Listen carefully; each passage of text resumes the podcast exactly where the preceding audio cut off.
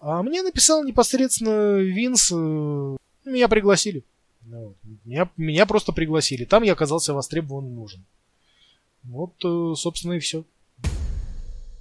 Всем большой привет, уважаемые поклонники рестлинга. Это очередной выпуск Dropkick подкаста. С вами, как обычно, я, Фадеев Руслан. И Руслан Ахметов, всем привет. И сегодня к нам на огонек зашел очень интересный гость, который сделал очень многое для российского рестлинга. Я бы назвал его таким старейшиной НФР, э, бывший чемпион НФР, э, член зала славы НФР, а ныне комментатор Валентин Марудов, также известный как Пресс.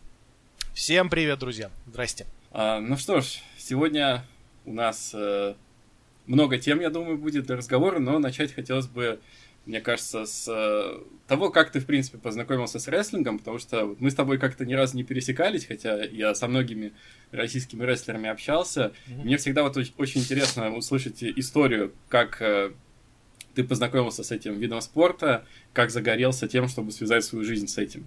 О, ребят, сейчас я назову год, и многие, наверное, те, кто нас слушают, э, так это, впадут впадут, может быть, в удивление. Короче, рестлинг э, я начал смотреть так вот э, с 93 -го года.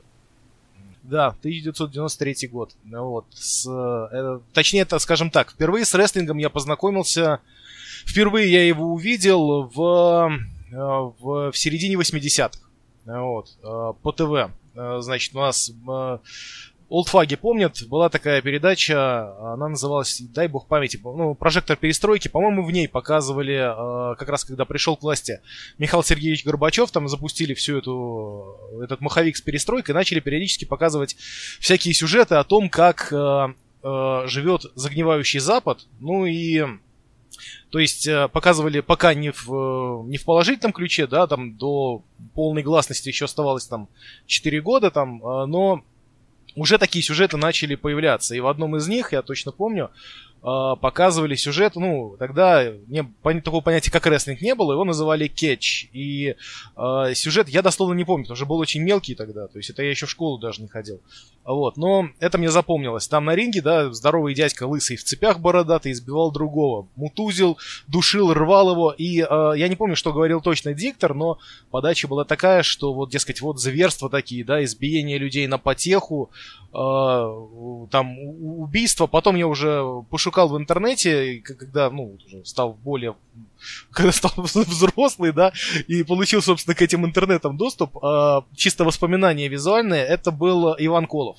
Вот который, ну, знаете, да, легендарного этого рестлера, который э, изображал злого русского и на этом гиммике, да, в свое время выехал очень капитально в топовые рестлеры. Вот. Э, и вот тогда я посмотрел, ну это тогда очень страшно выглядело. Я когда это увидел, я прям, а, ну, просто люто.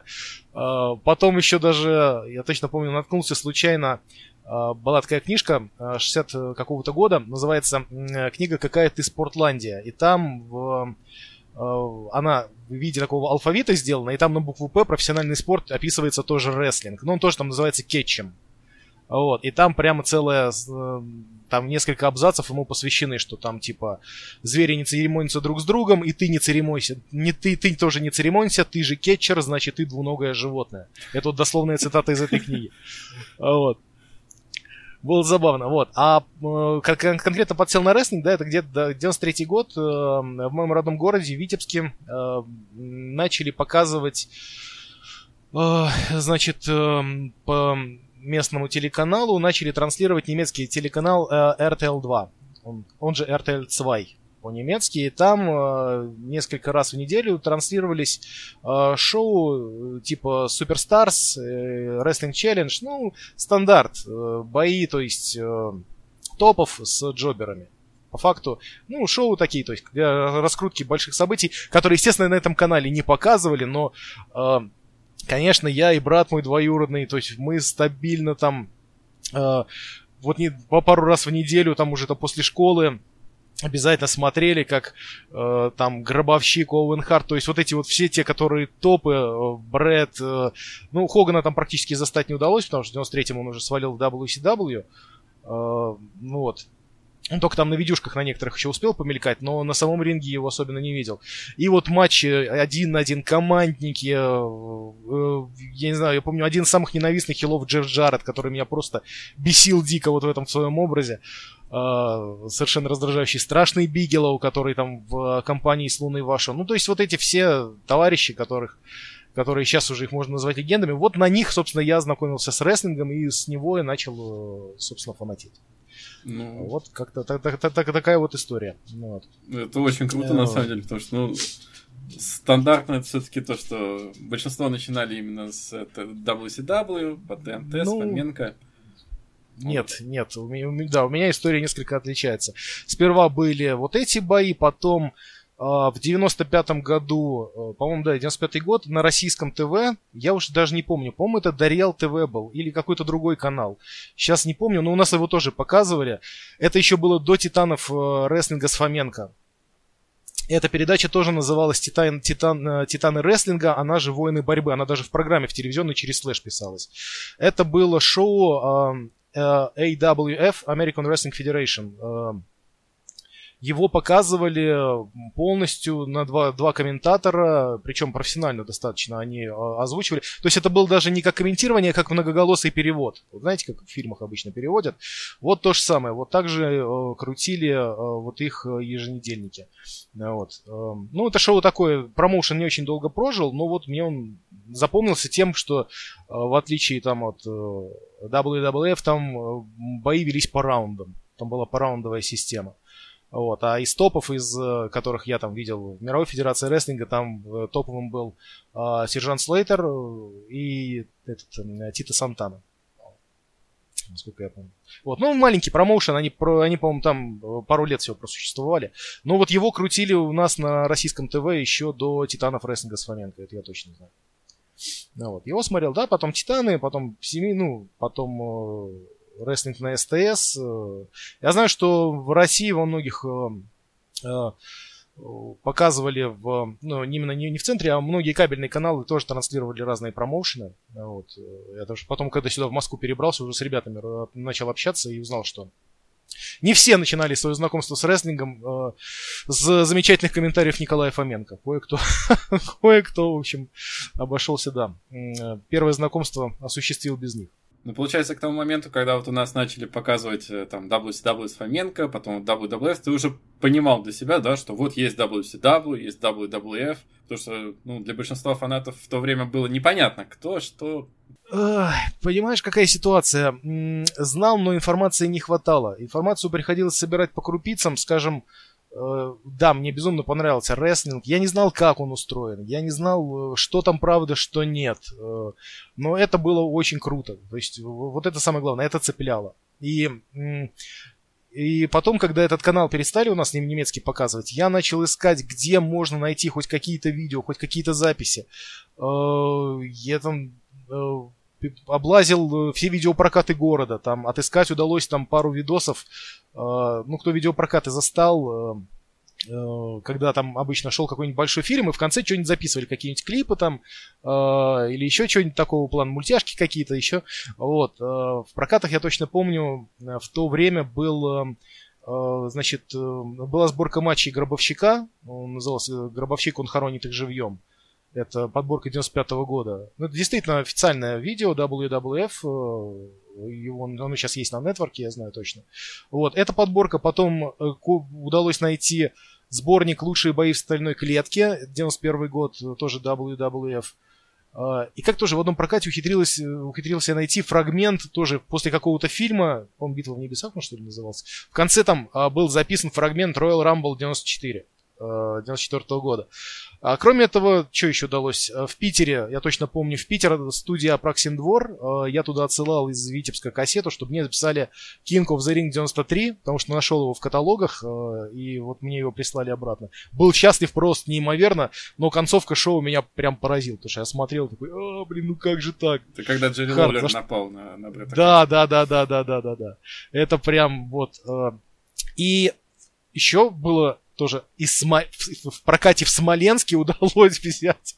Короче, э, с русским переводом, причем, что самое интересное. И, кстати, Король Ринга тоже 93-го был пере... одноголосый перевод, э, э, причем перевод такой, что даже Фоменко не снилось. Там переводил комментатор, он явно не понимал, что он говорит, э, потому что переводить это просто как бои, он не, знал, и поэтому шоу начиналось «Добро пожаловать в самое, в, серии, в самое сердце Америки». Показательные бои название короля ринга, блин. То есть это вот так вот он озвучивал это дело. Вот. Еще один видос удалось найти э, в Смоленске. Там э, в прокате нашлось удивительное дело. Нашелся Halloween Havoc до WCW 94 года. Вот.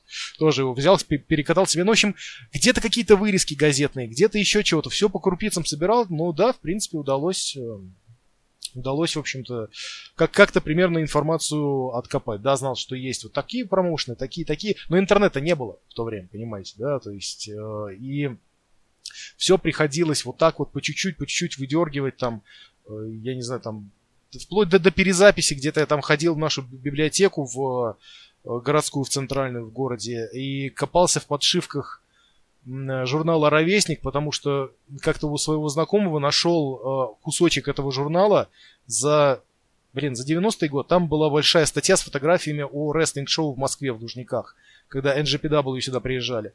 Вот. И я прям тоже ходил, э, там не отсканировать ничего там не получалось, то есть просто я вот чисто тупо переписывал, что там написано, то есть там, ну, практически чуть не, не зарисовывал информацию, чтобы она хоть как-то у меня осталась. Ну, вот такого типа. Интересное, конечно, время было. У нас, кстати, в группу присылали тоже фотографию, там какая-то кассета из 90-х, ну, где записан фильм, и потом написано «Драки на ринге» при участии Чака Норриса. Там был Это вот как раз таки это и есть «Гробовщик, он хоронит их живьем». Это вот э, как раз эта подборка. Там, да, там это, с участием Чака Норриса, да, это Survivor Series, э, по-моему. 94 -го года, как раз таки, где возвращение Гробовщика случилось, и Чака Норриса подписали, он стоял там на входе и там свертухи дал этому, э, как его, Джеффу Джарету тут пытался прорваться к рингу, чтобы Юказу не помочь, да, это так смотрелось круто, ну, в грудину дал, ну, не, не, не шибко сильно, но зато, ну, ну, но зато так этим, прямым. Наверное, вот а, как вот. раз участие Чака Норриса многих тогда наших вот этих вот пиратов и сподвигло на то, чтобы это закатать на кассеты. Ну да, ну, ой, ну там как только не писали. Писали, я помню, видел кассету, там а, прям было написано «Гробовщик» в скобочках «Смертельные бои на ринге». Видимо, их это сподвигло это написать э, Джерри Лоулер, который бился в конвульсиях в последнем матче, там гробовщик ему Том Стон провел, он там лежал, прямо какой-то оверселлинг демонстрировал, потому что его там колотило, там чуть ли это, не парамедиков ему вызывали товарищу. Вот. А от, отыгрывал смертельную травму чувак. Информации было мало, но как вот она была ценна тогда вот все, что Ой, да, не то, не то слово. Найти как-то или найти хотя бы единомышленника. Э, я, собственно, я говорю, когда я узнал про существование, что в России, что вообще есть рестлинг, для меня это было просто как э, гром среди ясного неба, потому что я случайно в интернете, в интернет-клубе сидел, точно помню, накануне перед Новым годом. Ну вот, и наткнулся, как-то я там лазил, инф, искал информацию про Э, про рестлинг и случайно узнал, что есть, оказывается, такая федерация, которая уже одно шоу провела. я говорю, ребята, как так? В Москве я этого не знаю, блин, все. Вперед, надо, надо это. Надо двигать, короче. Это перед новым 2003 годом было, получается? Да, да, да, да. Угу.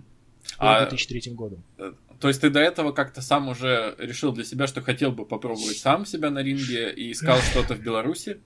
Нет, там в Беларуси можно было это найти только в одном случае, если ты сам все это создашь. Вот. Нет, в Беларуси так это было на уровне, ну, как, наверное, и все начинали с уровня с бэкьярда, то есть это даже рестлингом назовешь так.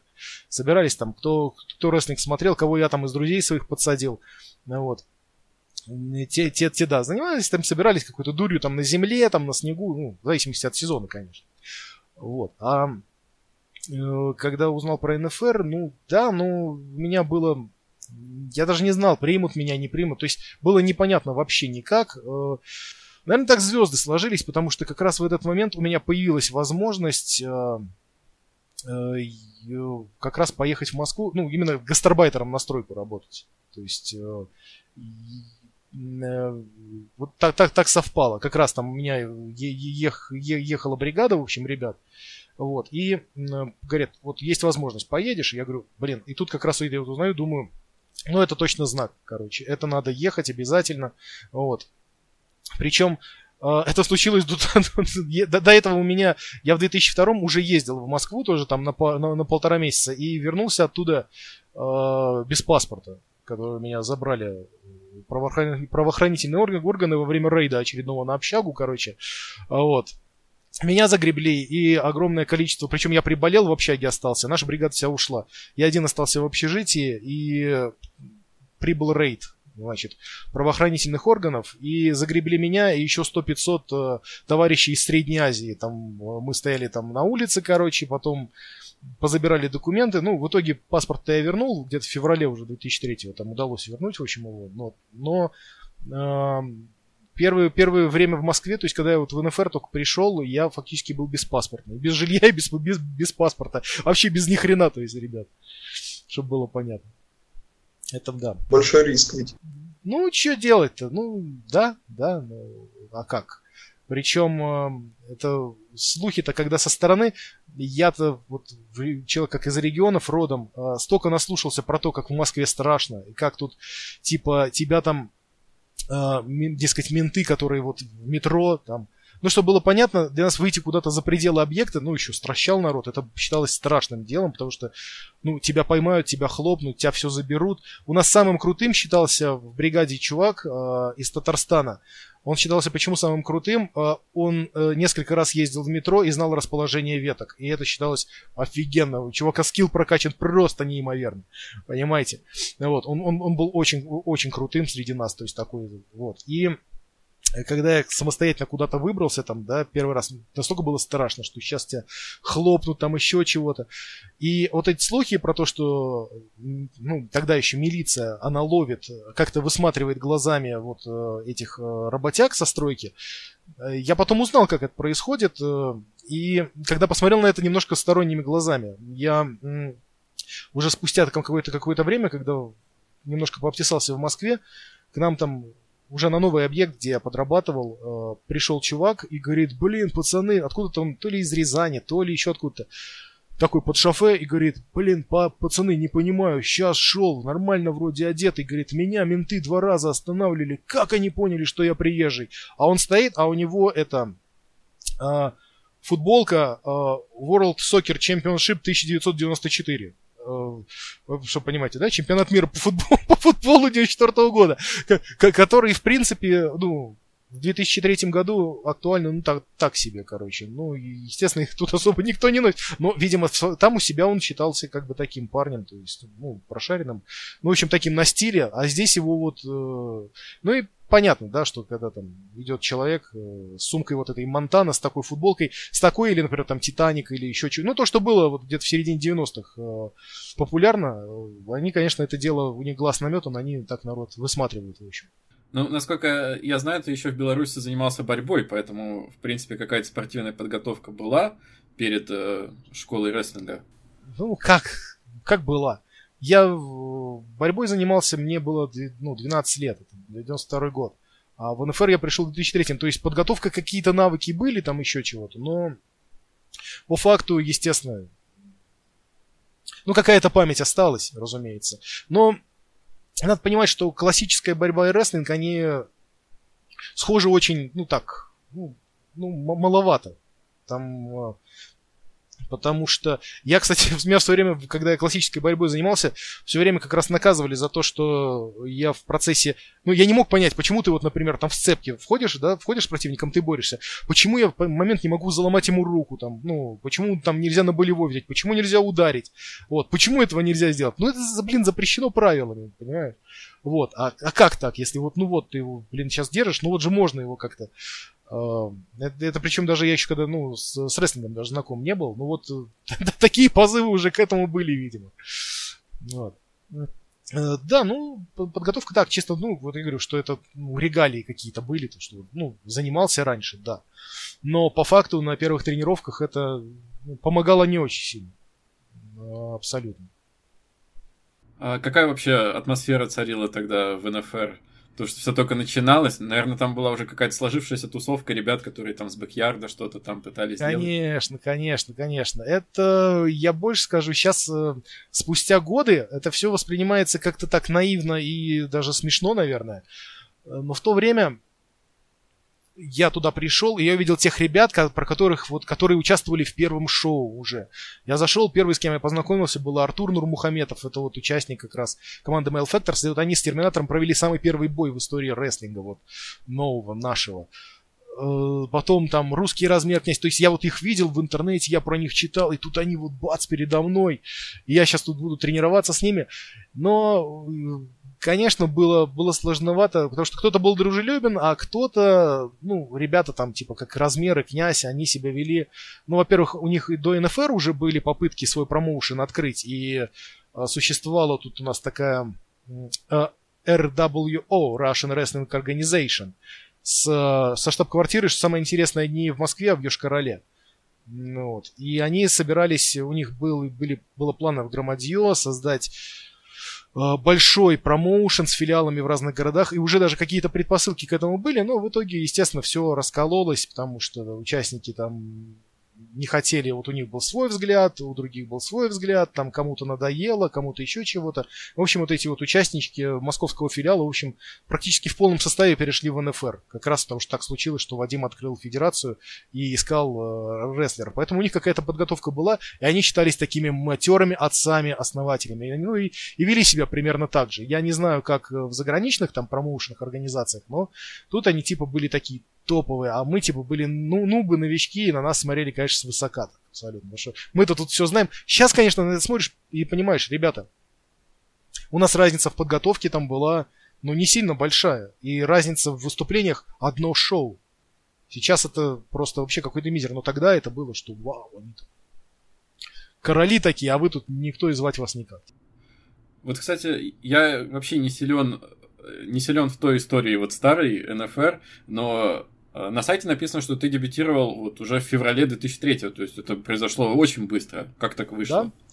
Ну, потому что так, э, так и было. Кадров не хватало новых. Э, те, кто жалуются на нехватку на маленькие ростеры федерации, федерациях сейчас, да, не, видимо, не застали то время.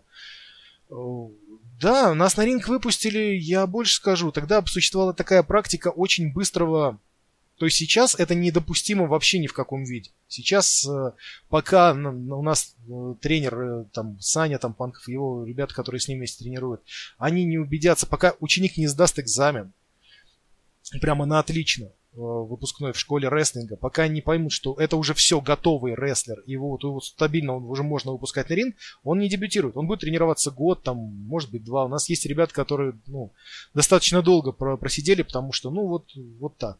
То есть, если выпускать на ринг, то надо выпускать уже готового, готового рестлера, который может нормально работать. В то время такого не было. В то время практиковалось, что вот э, мы ну, чтобы было понятно, да, я в федерацию пришел 20 января 2003, в феврале нас уже выпустили на ринг. Меня и Васю, меня и Кувалду. Вот э, такая история. То есть вот так мы дебютировали. И так оно было дальше. Потом, э, допустим, э, после второго шоу там Вова Кулаков пришел к нам сразу же. То есть он начал э, тренироваться, получается, где-то в марте вот. На следующей, на опасной зоне 1, которая состоялась в мае, э, да, в мае месяце, он уже дебютировал на ринге. Вот. Он там и еще другие ребята. Такая, такая вот была, ну, Вадим торопился новые лица выпустить как-то на ринг. Ну, не было возможности столько народ держать, потому что надо было какую-то движуху устраивать, э, как-то привлекать людей. Ну и как-то выкручивались. Конечно, сейчас э, на матчи тех времен я лично без слез смотреть не могу. Это, конечно, это, это просто, ну, такое себе. Ну, единственное, что нас, наверное, нас поддерживало тогда и о, нам помогало, э, это контакт со зрителями, контакт с публикой. Вот это, конечно, да. То есть э, какая-то ментальная связь была, но с точки зрения техники и зачастую поведения на ринге, это, конечно, в большинстве своем это был лютый ужас. Э, ну, принципе, для того мы как бы это все и начинали, да, чтобы наши предшественники, не наши последователи, наши последователи, те, кто будут за нами, они, они будут лучше, талантливее, И это хорошо, потому что если бы, конечно, за столько времени бы ничего не поменялось, это было бы очень плохо. А так, э, так, э, ну вот были, были такие основатели, да, вот все, работали на ринге так, как могли. Э, зачастую, ну нас, например, выпустили на ринг, чтобы было, было понятно, я толком не умел падать на спину. Если там посмотреть мой первый матч, там нет ни одного падения, где я падаю ровно на спину, потому что у меня это не получалось тупо. Э, я это ученикам обычно в школе говорю, когда там бывают ребята у нас, они говорят, вот мне не получается то, все. Я им говорю, ребят, никогда вот вот как бы у вас что-то не получалось в процессе тренировок, моей лажи вы не перебьете никогда в жизни, вот когда я тренировался. Вот никогда. У меня э, попадения вот на спину, они не получалось вообще никак абсолютно. То есть вот э, когда ты должен падать и страховать себя руками, э, когда, ну, отбиваешь по рингу, у меня срабатывал какой-то барьер. Я выставлял локти, короче. Я падал сперва на задницу, бился затылком об ринг, а там, блин, э, то есть до звездочек в глазах. Доходило до того, что мне руки вот так вот связывали, вот, перетягивали, чтобы я их не выстрелил. Я все равно выставлял локти, перекашивал меня то направо, то налево. То есть это было просто настолько особенно когда ты видишь, что у других получается, у тебя нет. То есть я настолько расстраивался от этому, что даже собирался уходить. Потому что, ну, понимаю, ну, ну никак не получается. А тут еще и, и старики эти издеваются, особенно князь там вот он любил там потроллить как бы э, за, за кулисами. И там у нас даже, в принципе, из-за этого даже чуть такая стычка не произошла, когда я понял, что все, меня уже допекло, я не могу. Сейчас я это, Сейчас, сейчас, сейчас я дам ему по лицу прямо так сурово, но слава богу прекратилось. Ну вот. Ну, там князь Цветник про это писал, что видимо, видимо смекнул как бы. Ну вот в, в итоге все получилось, но в первый матч, когда выпустили, там вот э, если посмотреть, ну, та, там падений на спину от меня нет. На бок есть, на спину нет, потому что я этого делать тупо не умел. Э, там выпадать через верхний канат тоже многие не умели. Я как-то так, не, так и не научился даже. То есть вы, выбрасывали как-то вот по- по-разному. Там через верх, если головой вперед вылетать, то есть вперед лицом, нормально там еще выкинуть можно. А вот так вот, когда выбивают, допустим, клоузлайном э, за ринг, я так вот как не умел, так и не научился. Но, правда, выбивать особенно некому было, потому что когда я выступал, там я был самый тяжеловесный участник, и э, Потом уже появились ребята, но я уже к тому времени с, практически с выступлениями завязал. Вот. Так что вот так выпускали, да. Э, не, не, не, не до обстрелянных ребят, но такое было время. Как вообще пришла идея команды с э, Кувалдой? То есть а... Э, вас специально так объединили? Или вот вы как-то с ним сдружились и решили вместе выступать как команда? А все очень просто, на самом деле. Мы одновременно пришли на трени- тренироваться. Мы вот э, с ним в новом наборе как раз были... Пришли э, мы и пришли братья Крюгер. Вот они пришли вдвоем, они дружили, а мы, мы с Васей тоже пришли вот э, в один набор одновременно в один день. И начали тренироваться одновременно. И как-то Вадим решил, что нас надо... Точнее, вот так скажем изначально состав команды пресса Кувалда должен был быть другим. Изначально меня там быть вообще не должно, не должно было. Потому что прессом должен был быть Кувалда. А Кувалдой парень по имени у нас там тренировался Денис Федин. Такой. Э, значит, э, мысли были такие изначально. Задумка была у Вадима такая, я какое-то время пропустил тренировок, когда я пришел, увидел, что вот он поставил их команду вместе, они там уже что-то как-то отрабатывают. Потом он говорит, э, так, давай-ка мы сейчас посмотрим, кто из вас лучше вместе сработается. Потому что уже вот он уже задумал, это была команда пресса Кувалда, родом она была из Сибири, объявляли их, как сибиряков. Вот. А, значит, а потом он говорит, давайте вы связками на ринге поработаете, я посмотрю, у кого лучше получается. Значит, и вот мы, значит, менялись, то есть там я поработал с Денисом, э, вот, поработал с Васей, вот, значит, э, значит, несколько пар вот так вот мы вышли, и у меня с Кувалдой получилось сработаться лучше всех.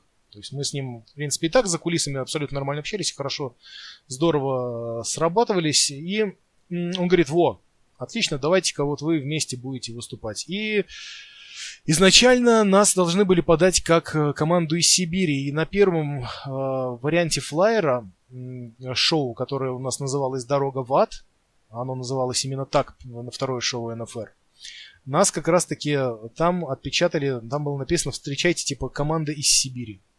Ну, типа сибиряки. Вот. А потом, когда шоу с таким названием нам не дали проводить, потому что сказали, что проводить шоу с названием «Дорога в ад» в Дворце культуры э, Капотня — это какой-то, ребята, трэш, в общем-то, суровый. Название шоу Вадиму срочно пришлось э, переделать в судный день. И там уже нас заявили как э, команду из Беларуси. Как ну, из, мы, из, из Витебска, из родного. Э, вот. И там, ну, объявили вот так, что я пресс, а он кувалда. И начали, на, начали так и выступать, в общем-то. Вот, под, под таким, э, таким составом. То есть вот ринг, рингнейм пресс, он как бы, по сути, не принадлежит тебе лично, он планировался как для команды, да? Да, да, да, да. Это, это название, да, пресса Кувалда, это задумка Вадима. Вообще, большая часть того, что там есть у нас э, в НФР того времени, это все, естественно, э, проходило через э, фильтр вот, Вадимовского, вот, Вадимовских идей. Вот. И даже если ты что-то сам там предлагаешь, то это должен был одобрить Вадим. Он мог это сказать да, мог сказать нет, или мог э, предложить, что, сказать, вот это не пойдет, вот будет вот так. Ну, чтобы было понятно, у нас такой русский размер был рестлер. Э, и он очень сильно хотел выступать под ником Вулкан.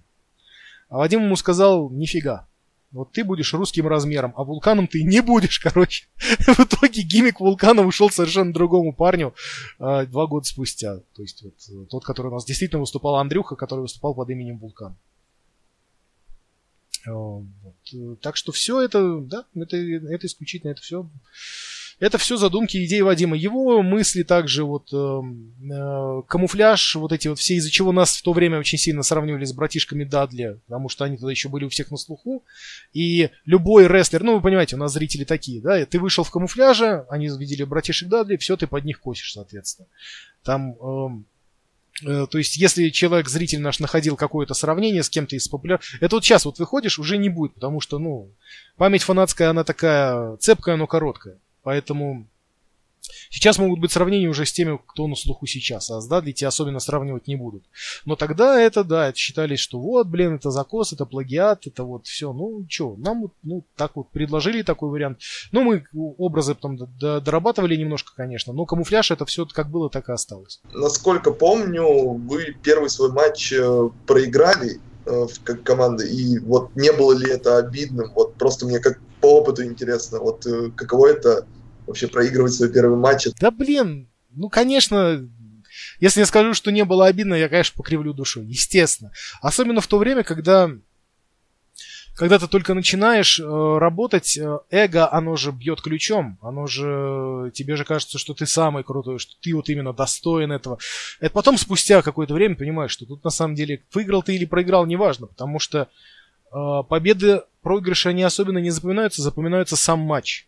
Вот э, если бой сам классный, он запомнится. Концовка это вторично все. Но тогда, э, ну да, это при работе с рестлерами приходится, поэтому мы его проиграли, потом э, атаковали своих противников уже после, после гонга, потому что мы все-таки были хилы, тем более мы выходили нас объявили изначально как рестлеров, которые люто ненавидят Москву и москвичей. И, в принципе, мы, мы могли на ринге делать все, что угодно, вести себя как угодно, разговаривать с публикой, как нам, э, как нам придет в голову. И э, Поэтому здесь, как бы, да, взяли такой матч-реванш. Но это, наверное, было правильно, потому что, э, да, победили любимцы публики. Нам для закрепления вот своего хиловского статуса надо было сделать именно так. Э, ну, проиграли и проиграли, что, ну, что делать? Ну, ни, ничего страшного. Если бы так чисто в сухую, но здесь, как я говорю, после боя было так, да, удалось немножко помахать кулаками, поэтому это слегка так нас э, немного уравняло, к счастью. Тогда был, наверное, больше мандраж первого выступления перед публикой. Сколько тогда вообще зрителей приходило на шоу? О, прям мега солдаты. Я, я, честно говоря, не знаю сколько, но Ой, заявлялось, конечно, там э, цифра, по-моему, больше. Но человек, наверное, было... Чтобы не соврать-то, ну, человек 70, наверное, где-то так. Где-то 70, может быть, чуть меньше. Э, но надо при этом понимать, что это были очень много народу было при приглашенных. То есть друзей, там каких-то знакомых. Э, сколько там вышло в, например, там денежном эквиваленте по проданным билетам, я не знаю, но не думаю, что очень много. Потому что в то время очень сильно практиковалась такая история, что приглашать своих друзей на халяву и в больших количествах. Поэтому, ну, э, я, я так думаю, что, да, наверное, все-таки, ну, да, человек, ну, человек наверное, между 50 и 70, где-то так, наверное, было зрителей. А в каком формате вообще в то время э, публиковались шоу? Они куда-то выходили? Я вот что-то, я плохо знаю вот этот вот момент на самом деле. Um, То есть я да знаю, нет, они продавались на, на дисках э, позже. Ну, изначально они продавались на VHS. О, даже Потому так. что, конечно, конечно, откуда? Ну, 2003 год, тогда еще диски были, там, DVD были доступны еще не всем. Ну, вот. А VHS, они э, были, были, были в более такой широкой доступности. В принципе, эм, так вообще шоу целиком, чтобы выкладывать вот после того, как оно прошло, не выкладывалось никуда. Потому как э, интернет того времени не позволял себе такую роскошь целиком э, выкачать полное шоу. Да? Если ты э, через Емул там скачивал какой-то эпизод, ты мог там поставить его качаться со своим там диалапным интернетом, он у тебя мог качаться на, там, не знаю, сутки, там, если ты качаешь, ну, если у тебя медленный интернет, я, я помню, а файл, например, много весит ты вот по чуть-чуть, по чуть-чуть там его скачиваешь, то целое шоу это было ну просто нереально а, потянуть людям. Да и оцифровка, наверное, тоже как-то это то, то, тоже, наверное, в то время была невозможно. Первое шоу, которое откомментировали мы, это была первая опасная зона. Это было уже ближе к, наверное, к середине, к середине, даже к концу 2003 года. И тогда продавалось на кассетах оно. То есть просто вот э, записывалось на одну трехчасовую кассетку два шоу. Вот этот боковушечка вот эта отпечатанная, где написано «Опасная зона 1» и номер 3. И продавалось э, по каталогам также, вот, э, ну, то есть выкладывали, вот, вот хотите заказать, сюда-то, сюда-то пишите, мы вам отправим. Ну, как и, в принципе, все, все делали. Потом то же самое и с дисками было. Но с дисками уже было попроще. Их уже народ тогда брал более охотно, потому что ну, технология стала дешевле, и эти DVD-плееры те же самые появились у очень многих. Вот. А сперва нет, только фотографии какие-то, ну и коротенькие мвишки, музыкальные видео, которые там какие-то фанаты делали. Вот. Только так. В конце 2003 года, это вроде одна из первых, то ли пятая, то ли шестая опасная зона, НФР провели турнир за командное чемпионство, и братья Крюгер... Шестая. Вас... Шестая, спасибо. И братья Крюгер э, в финале победили вас, чтобы стать первыми командными чемпионами. Mm-hmm. Спустя год где-то же вы взяли наконец реванш и стали новыми командными чемпионами. И да. такой вопрос, вот каково это вот э, держать один, одним из первых держать титул в России, какой это быть чемпионом, это значило что-то для тебя особенное?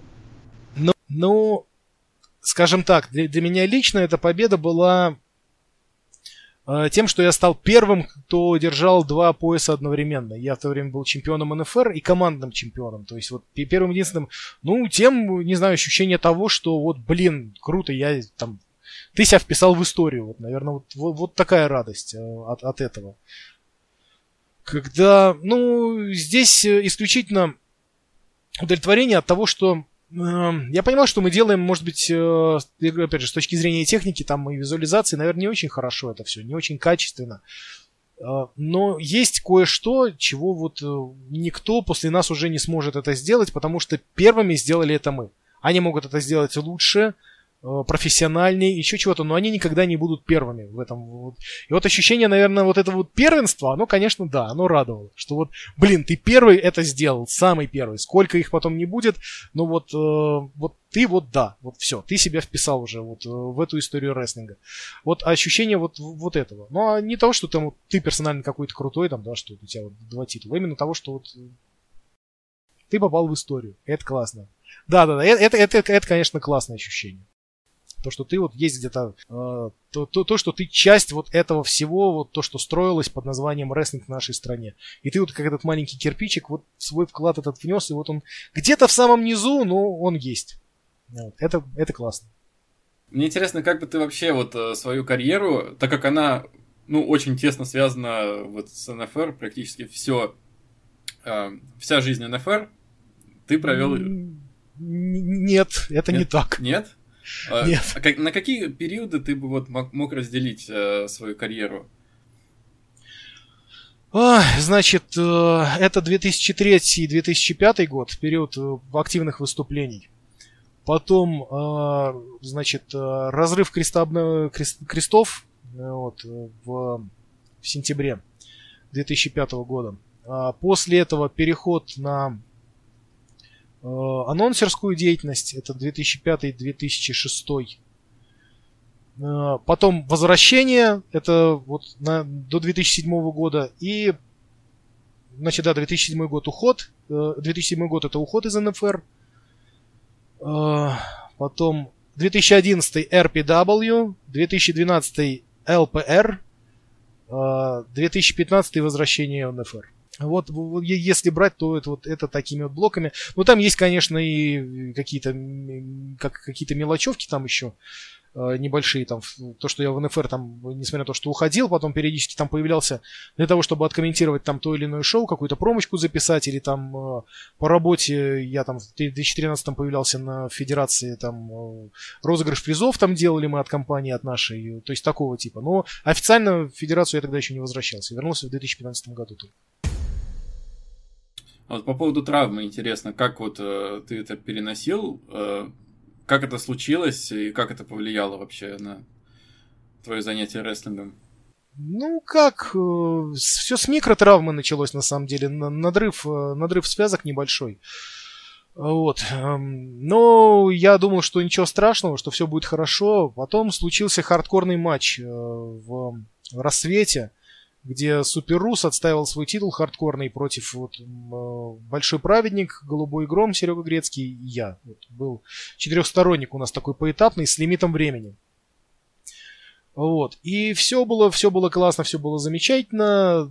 Ну, относительно, сколько это может быть в хардкоре. Вот.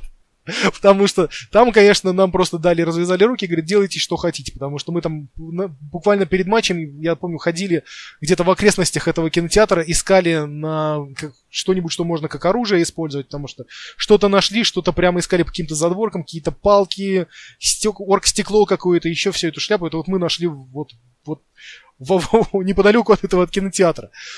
Вот. Все нормально, бой отработали вроде как. э, И лимит времени закончен. э, там, кровь, синяки, ушибы, понятное дело. Э, И Рус отстоял свой титул по истечению, значит, лимита времени. Вот. И я стою, значит, за рингом, облокотившись о стойку, и, ну, тяжко все дышу там. И вдруг неожиданно на меня что-то набрасывается такое. И на- накидывается мне на шею, пытается меня задушить. А Вот. И я не понимаю, что происходит, а потом... В общем, был у нас такой рестлер под именем Беспредельный Гринго, который впоследствии потом был, был чемпионом НФР, командным чемпионом НФР, когда вернулся. Вот. В общем, в то время э, его забрали в армию. И до того, как забрали в армию, у нас с ним был... В принципе, мы с ним фьюдили так на ринге, у нас э, были такие, то есть... э, мы, мы часто с ним пересекались там в матчах и работали, в принципе, достаточно жестко, потому что он такой парень из, э, из Жуковского, такой уличный, э, любитель уличной драки. И мы всегда говорили, если на ринге встречаемся, работаем там, считай, фул. Ну, потому что, то есть, я там жаловаться не буду, он тоже. То есть, и он ушел, э, его забрали в войска, и тут он пришел в увольнительную, в увал. И как раз попало это вот на шоу. И он, и он пришел в зал, значит. Ну, понятно, солдат э, вышел в увольнение, надо, естественно, накидаться под это дело. Он принял на грудь, а тут ты понимаешь, ты вот находишься в зале, все, экшен на ринге происходит и без тебя, и надо поучаствовать как-то, короче. И он решил ворваться уже после гонга и, значит, ну, решил со мной это провести файтинг небольшой, к которому я оказался совершенно не готов, потому что вмешательства его совершенно не ожидал. Он на- накинулся, повис сзади на мне, вот. И я пытался его скинуть, и ну, подвернул, под, подвернул ногу, значит, короче, и дорвал связки окончательно. Ну, вот. Вот, на, на, надрыв крестов. Вот. Боль дикая, я, значит, с ним вместе его кидаю через себя, начинаю его по роже там насаживать. Нас растаскивают. Э, и этот эпизод, ну, естественно, никуда особо не вошел, его, естественно, вырезали. Э, единственное, на DVD э, НФРовском, и даже когда на 7 ТВ это показывали, там есть момент, если кто-то помнит, не знаю, помнит или нет, там уже, когда конец боя, и э, уже практически комментатор прощается с вами, там, дорогие зрители, все, там видно, я, значит, если вот мы смотрим, я нахожусь в левом нижнем углу около ринга, и там через весь зал пробегает фигура такая, как ко мне, и вот она, оп, на меня накидывается, и в это камера уходит. Это вот как раз начало этого самого момента. Э, значит, ну вот, как бы, вот так, в общем, травма, и потом Э, потом, значит, э, естественно, МРТ, все, говорят, ну, порваны, порваны крестообразные связки, в общем, надо тебе это, либо операцию, либо там, ну, думай сам. Ну, я, блин, под нож ложиться не хотел, вот, и решил взять перерыв, соответственно. Ну, безоперационный. Э, потом выходил на ринг в качестве, в качестве ринг-анонсера, в качестве комментатора, потом уже попробовал вернуться. Ну, конечно, когда ты видишь это все, что происходит, и, конечно, это тяжко. Потому что хочется, хочется на ринг, хочется быть участником этого всего, а не просто там на, на подвязках. Ну, как-то, что, нормально. Стерпелось, как говорится. Потом, потом все равно попытался, ну, была попытка вернуться уже на нормальную, как бы, на нормальный статус рестлера, но долго так не получилось, потому что, ну, ушел из федерации. Вообще в целом полностью окончательно. А с чем ну, это на было? то время, на то, на то время окончательно. Да, был, был конфликт с Вадимом закулисный, там после одного шоу э, в марте 2007 -го. Вот, после, ну там не, не конкретно ко мне он был обращен, он был в целом там к, ко всему ростеру, но я в тот момент решил, что, пожалуй, наверное, с меня достаточно нашего рестлинга, вообще всего, всего, всего, надо бы как-то это... Ну, там не только, понимаете, как бы, как объяснить? Ну, Вадим там, да, наговорил много всякого разного, но надо понимать при этом, что он, у меня тоже к тому времени так накопилось, ну, это не знаю, как кризис, наверное, назвать, что ли, или нет, потому что э, в то время, ну, понимаете, тебе, тебе там 27 лет, ты уже, ты, ты вот женился там, да, недавно. У тебя нормально нету ни работы толковой, э, там нету ни, ни образования, даже ну, непонятно вообще, чем... Вот в случае с чего, потому что вот эта травма, травма, она заставила меня задуматься, потому что, ну вот если вдруг рестлинг уйдет с твоей жизни, а чем заниматься ты будешь еще? То есть это здорово, конечно, когда ну, тебе есть, но надо, чтобы как-то тылы были прикрыты, потому что, ну, вдруг это все пропадет. И чего тогда? Ну, вот.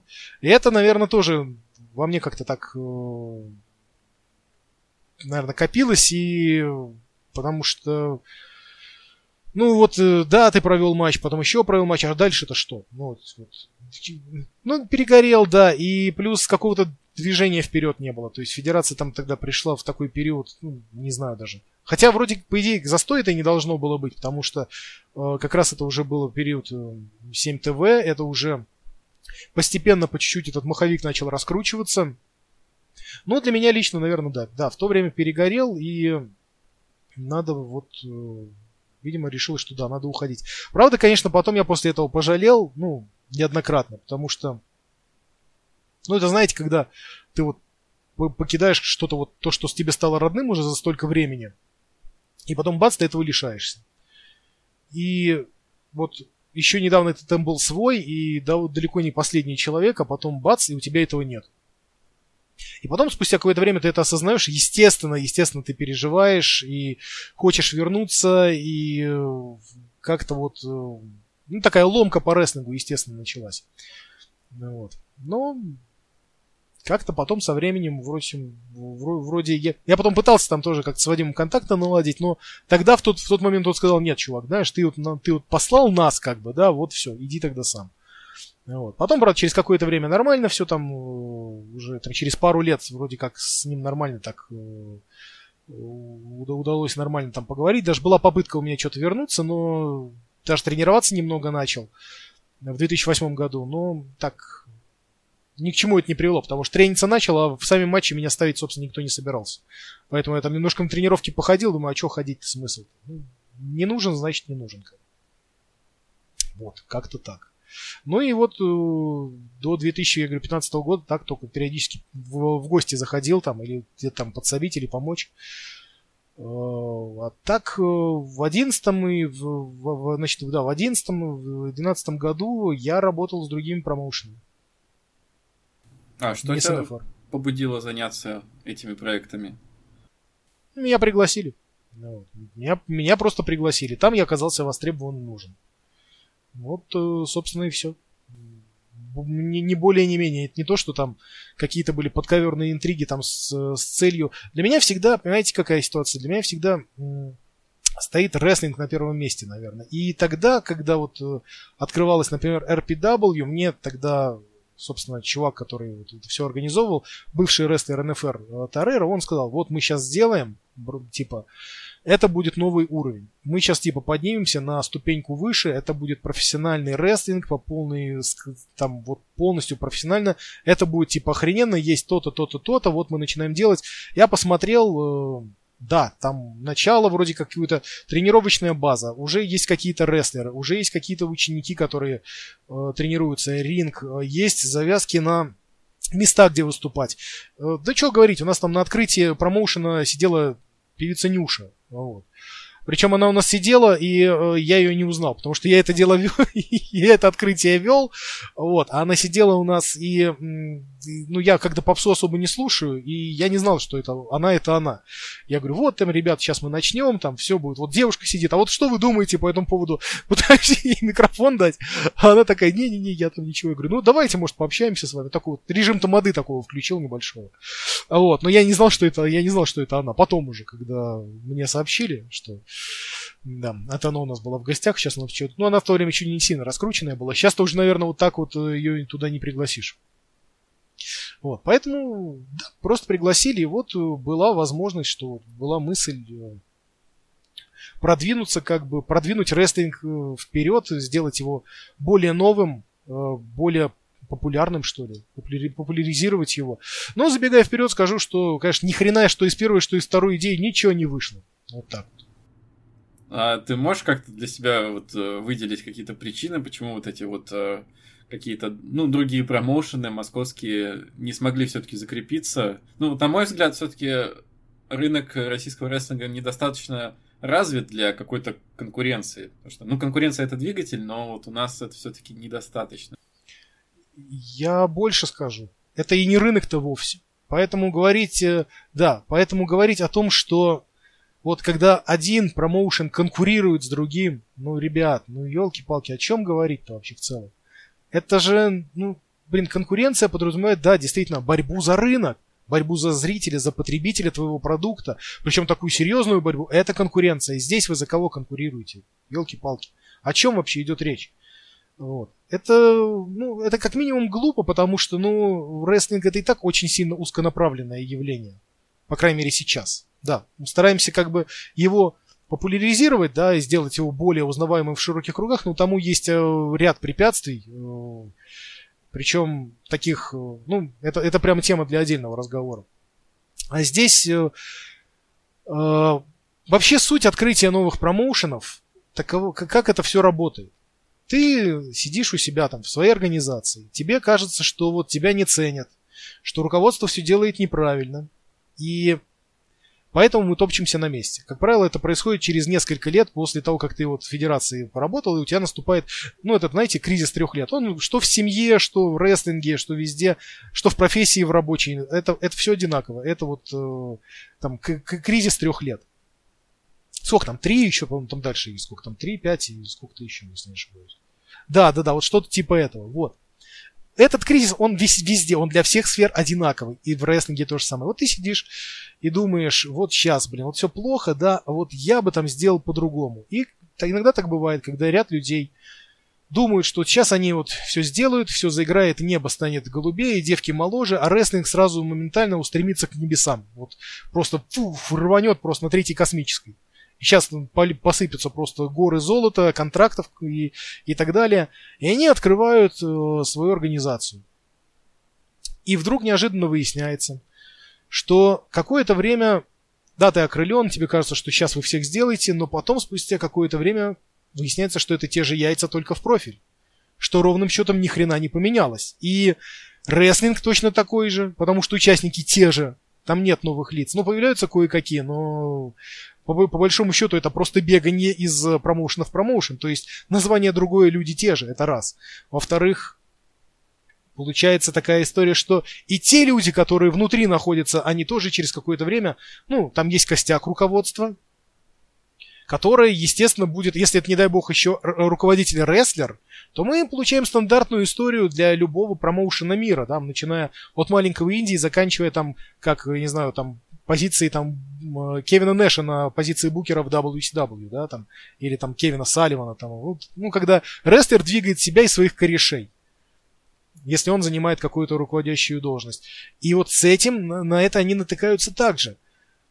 И получается, что все, по большому счету, зазря.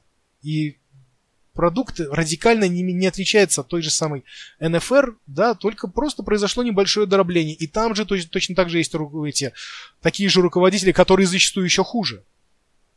И свои тараканы, и люди понимают, что, блин, а что, что поменялось-то? Ничего не поменялось. Все как было, так и есть.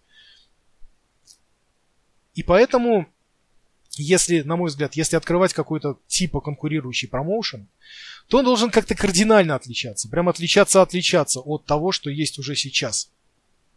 Тогда, может быть, это имеет право на жизнь. Но пока ну, получается, что смысла нет. Тем более, что вы, получается, рвете этот маленький-маленький кусочек друг у друга – Э, то есть, э, но, но не делайте ничего, чтобы это ну, привлекло побольше людей. Ну, условно говоря, потому что, ну, то, тот же самый, если это в Москве будет два промоушена, ну, тот же самый Димон Кириченко, да, которого вы, наверное, знаете, легендарная личность, елки-палки, он ходил, он ходил э, там, или вот друг тоже один из лидеров Мэтт-клаба, Димка Карелин, они также ходили к нам в лигу, в Лигу профессионального рестлинга в 2012 году, как и на шоу НФР. То есть, э, ну, это те же лица, по большому счету. Они сходили туда, сходили сюда. Ну, единственное, чем может быть, в чем конкуренция, если вы, как вот, блин, в свое время в NSW и NRGW проведете шоу в один день. Но кто от этого выиграет, я не понимаю, честно говоря. То есть смысла в этом как такового нету. По большому счету, что там NSW, что EnergyDub, вы просто не досчитаетесь какого-то количества зрителей, потому что вы ставите их перед выбором, кто-то вынужден будет идти на одно шоу, кто-то на другое. Кто от этого победит? Ну, только чье-то эго, которое порадуется, что вот эти люди пришли ко мне, а не к тебе. Вот. Но что это дает для развития в целом? Ни хрена, ровным счетом. Абсолютно. Абсолютно, как сказал бы наш общий друг Александр Невский. Ну вот. Абсолютно ничего. Мне кажется, так что тут, вот большая так. проблема в том, что в основе вот э, того, когда кто-то хочет сделать свой вот второй промоушен, лежит не столько какое-то уникальное видение, а какие-то личные обиды и амбиции, которых надолго не хватает. Конечно, конечно. Ну, хуже, когда происходит... Э, э, нет, нет, нет, человек, возможно, себе считает э, тоже руководителем таким вот э, крутым, что сейчас все будет. Но по факту это появляется тот же самый вот по факту вырисовывается тот же самый Вадим, которого он так сильно любил, только еще хуже. Потому что у Вадима при всех его тараканах в голове, все-таки этот человек, он умел слушать, прислушиваться, и у него всегда были различные идеи, которые некоторые были удачные, некоторые были неудачные. Но он, э, с ним всегда можно было как-то найти какой-то диалог, э, и он был как бы частью. Если ну, уже грубо сравнивать, то это вот э, тот же самый Винс, про которого, да, часто говорят, что вот он любил с рестлерами вместе там летать на самолете, бороться там еще. Вадим он тоже был такой играющий тренер. тренер. Ему ничего не стоило, да, выйти там также на ринг, когда был период, э, э когда он был хилом э, в 2007 году, как раз таки у них была борьба с гладиатором за власть и э, сорвать на себе там кучу негатива вот этого всевозможного от зрителей. Там в Домодедово, в том же самом, где публика вообще безумная. Э, если ее правильно зарядить на вот на, на то, что происходит, там просто народ сходит с ума. Я по себе знаю. Вот. Мне довелось там работать фейсом и довелось работать хилом на, на двух шоу с разницей в год. И там просто народ безумствовал. Так вот, я говорю к тому, что Вадим, он может э, это, это сделать. А многие, которые пытаются с ним конкурировать, пытались тогда, э, там человек считает, что он просто руководитель. Он должен давать вот, э, вот команды, и все должны их выполнять. Вот так он себя видит. И это, наверное, не очень правильно. И это также влияет на какую-то общую мораль в раздевалке в том числе, потому что даже если тебе там а, платят каких-то денег, ну, тебе платят, но ты же все равно не раб, правильно? Ты же с твоим мнением должны считаться, а не то, что ты вот, ну, как, в принципе, на, на многих рабочих местах, наверное, когда руководитель считает, что если он тебе платит, то он твой хозяин, а ты его собственность. Но это же неправильно. И у каждого человека, наверное, наступает такой момент, когда думаешь, да пошел ты нахрен, мне твои бабки, можешь свернуть их себе и просто засунуть куда угодно, а мне это нафиг не надо. Вот. И особенно рестлеры, это же народ гордый такой, и с такими амбициями, с такими эго, которых еще у многих поискать. Поэтому, да, я думаю, зачастую э, многих э, вот, вот эти попытки промоушенов, это еще и э, типа, да, потешить свое эго, наверное, в первую очередь нежели для развития рестлинга. Ну, откровенно говоря, скажем так, если бы у нас вообще все дружно в нашем ру комьюнити топили бы именно за развитие рестлинга, а не за для того, чтобы потешить свое эго. И, ну, скажем так, если бы они любили рестлинг в себе, а не себя в рестлинге, то дело бы, наверное, пошло бы гораздо быстрее, я считаю, в плане, э, в плане развития в целом. Но, к сожалению, как и везде, это не так, э, и очень многие занимаются рестлингом для того, чтобы вот потешить вот себя, себя лично, вот, вот то, что я вот такой вот крутой, я вот здесь есть, и вот э, я там солнце, я светило, и на меня все ходят. Но это тоже, кстати, увы, это не так. Как показывает практика, ни один рестлер у нас не способен собрать конкретную публику. Все-таки, как ни крути, публику собирает, по крайней мере, у нас это собирает промоушен. На рестлера конкретного не идут. Это, это, это правда. Может быть, придет там по 2-3 человека, но в целом собирает именно конкретно федерация, не люди. Но если возвращаясь к тому периоду, когда ты ушел из НФР и пошел заниматься этими проектами, э, продолжал ли ты следить за тем, что происходит в независимой федерации? Конечно, конечно, естественно. Естественно.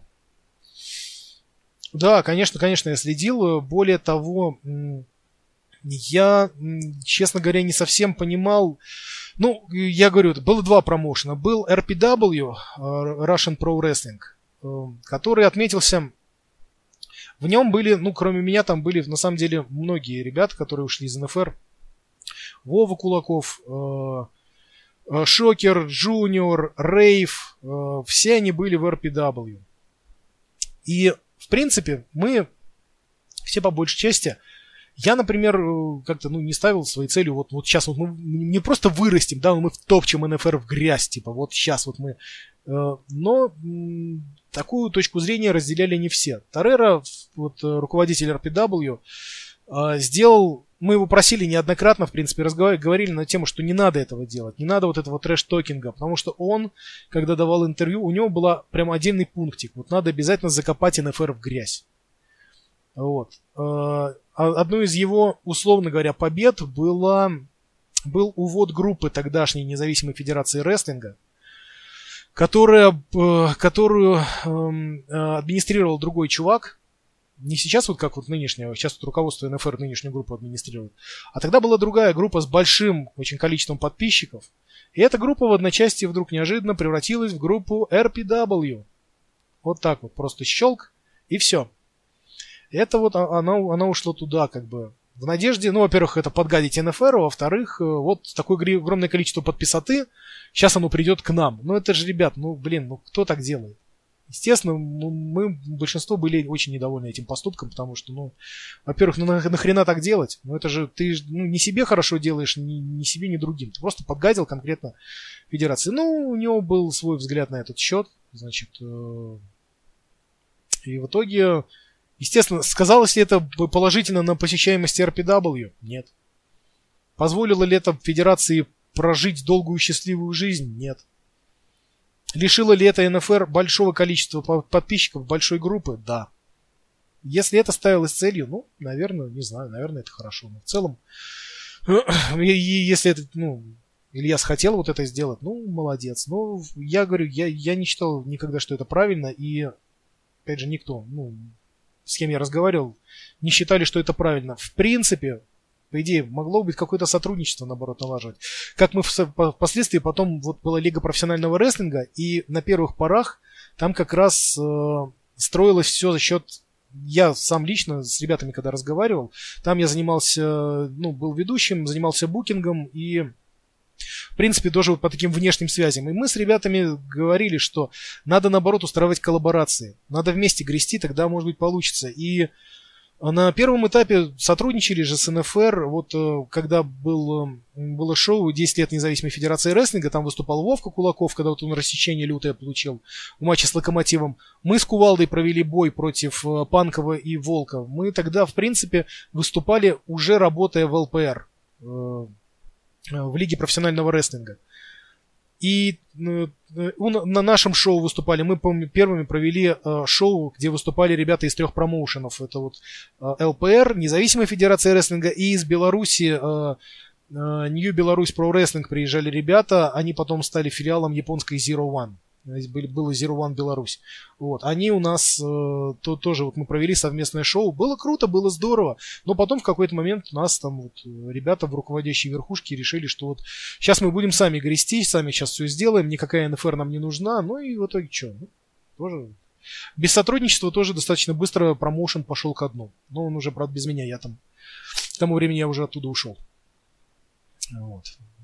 Так что, не знаю, не знаю, здесь Э, Мое сугубо такое личное мнение, надо сотрудничать, даже если вы это делаете. Ни в коем случае не ставить палки в колеса, потому что наше комьюнити очень небольшое, а комьюнити, которое лояльно к нашему отечественному рестлингу, еще меньше. И здесь выгрести, наверное, только возможно сообща может быть, стоит, наверное, даже забить на какие-то на свои личные амбиции, на свое... Ну, в зависимости, опять же, для чего ты этим, этим занимаешься. Ты делаешь ради рестлинга или ради себя любимого. Если ради себя любимого, ну, говно вопрос. Если все-таки ради рестлинга, то здесь надо понимать, что иногда стоит какими-то принципами поступиться и, э, возможно, вот сделать именно так, а не по-другому. Не так, как тебе хочется, а так, как нужно, возможно. Вот я считаю, это было бы правильнее. Ну, мне как раз нравится вот это вот настроение текущее какое-то, что НФР и NSW прям, ну, очень тесно сейчас э, сотрудничают, многие выступают и там, и там, плюс вот приглашаются ребята-хардкорщики, да, которые да, да, да, да, да. не являются прям полноценной частью ростера, но регулярно Да это давно, выступают. да, да, да это давно надо было сделать, на самом деле, потому что надо работать. Плюс э, это же у нас в свое время очень долго была в НФР такая позиция, что вот мы, дескать, здесь и никого никуда, короче, никто на сторону никогда не выступает. Это начиная было с, с создания первого конкурирующего с промо... Ну, конкурирующего промоушена, который э, назывался Российская Федерация экстремальной борьбы. Э, откуда к нам пришли Ронни Кримсон, Егор Газаев и Алекс Крюгер. Вот. Там руководители Вадим э, Корягин и Влад Алексеев, они немного поиграли Винса Макмена и Эрика Бишефа. Непонятно зачем. Ну, опять же, это исключительно была личная их история, какая-то вот противостояние, хотя могли бы отлично работать сообща, и было бы круто, и было бы здорово. И все бы оказались в плюсе. И в Ярославле была, была бы федерация, как сейчас вот в Питере НСДАП, и, возможно, она бы сейчас существовала до сих пор, и все было бы классно.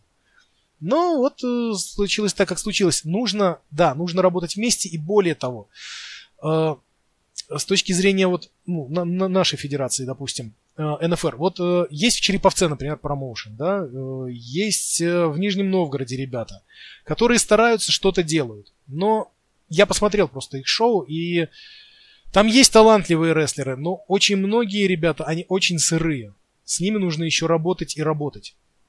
Возможно, это по той причине, ну, потому что у них... Э, ну, это как, как в футболе, не знаю, есть местный футбольный клуб, да, для того, чтобы футболисту стать, ну, покруче, ему надо все-таки не, не только в своем клубе гонять, а ездить куда-то еще.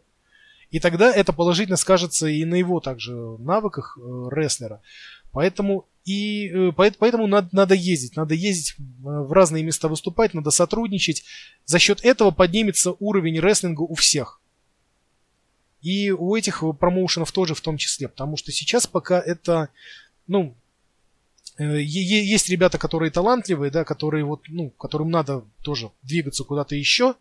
Есть те, которые которым надо бы скиллы подтянуть, и тоже это для того, что э, это нужно для того, чтобы Господи, начал заговариваться. Нет, ну, для того, чтобы потянуть скилл, это, ну, им, им нужно работать с другими соперниками. Не только с теми, с которыми они привыкли. Потому что иначе получится такая же яма, которая была у нас в НФР вот, в 2003-2004 году, когда постоянно одни и те же люди, и тебе кажется, что все круто, все здорово, но ты смотришь со стороны и понимаешь, что нифига это не круто, нифига не здорово, и что скилл надо подтянуть. Но тогда нам работать было не с кем. Сейчас, э, слава богу, благодаря интернету и тому, что все-таки промоушенов у нас стало больше, есть возможность сделать эту рокировку и гораздо больше возможностей развиваться и делать различные интересные матчи для зрителей. У нас, к сожалению, такой возможности не было, а сейчас есть, и поэтому ей надо пользоваться. Рестлер, он должен работать э, с разными... Во-первых, этой публике интересно, потому что она, ей придаются одни и те же лица. Надо постоянно какие-то рокировки делать. И плюс э, это способствует, э, ну, как я уже говорил, улучшению рестлинга там, в, в их городах. А это же, опять же, в плюс Всем абсолютно. Потому что, например, ну, я думаю, все заинтересованы, чтобы в том же Череповце, чтобы в том же Нижнем Новгороде рестлинг развивался, и на него ходили люди.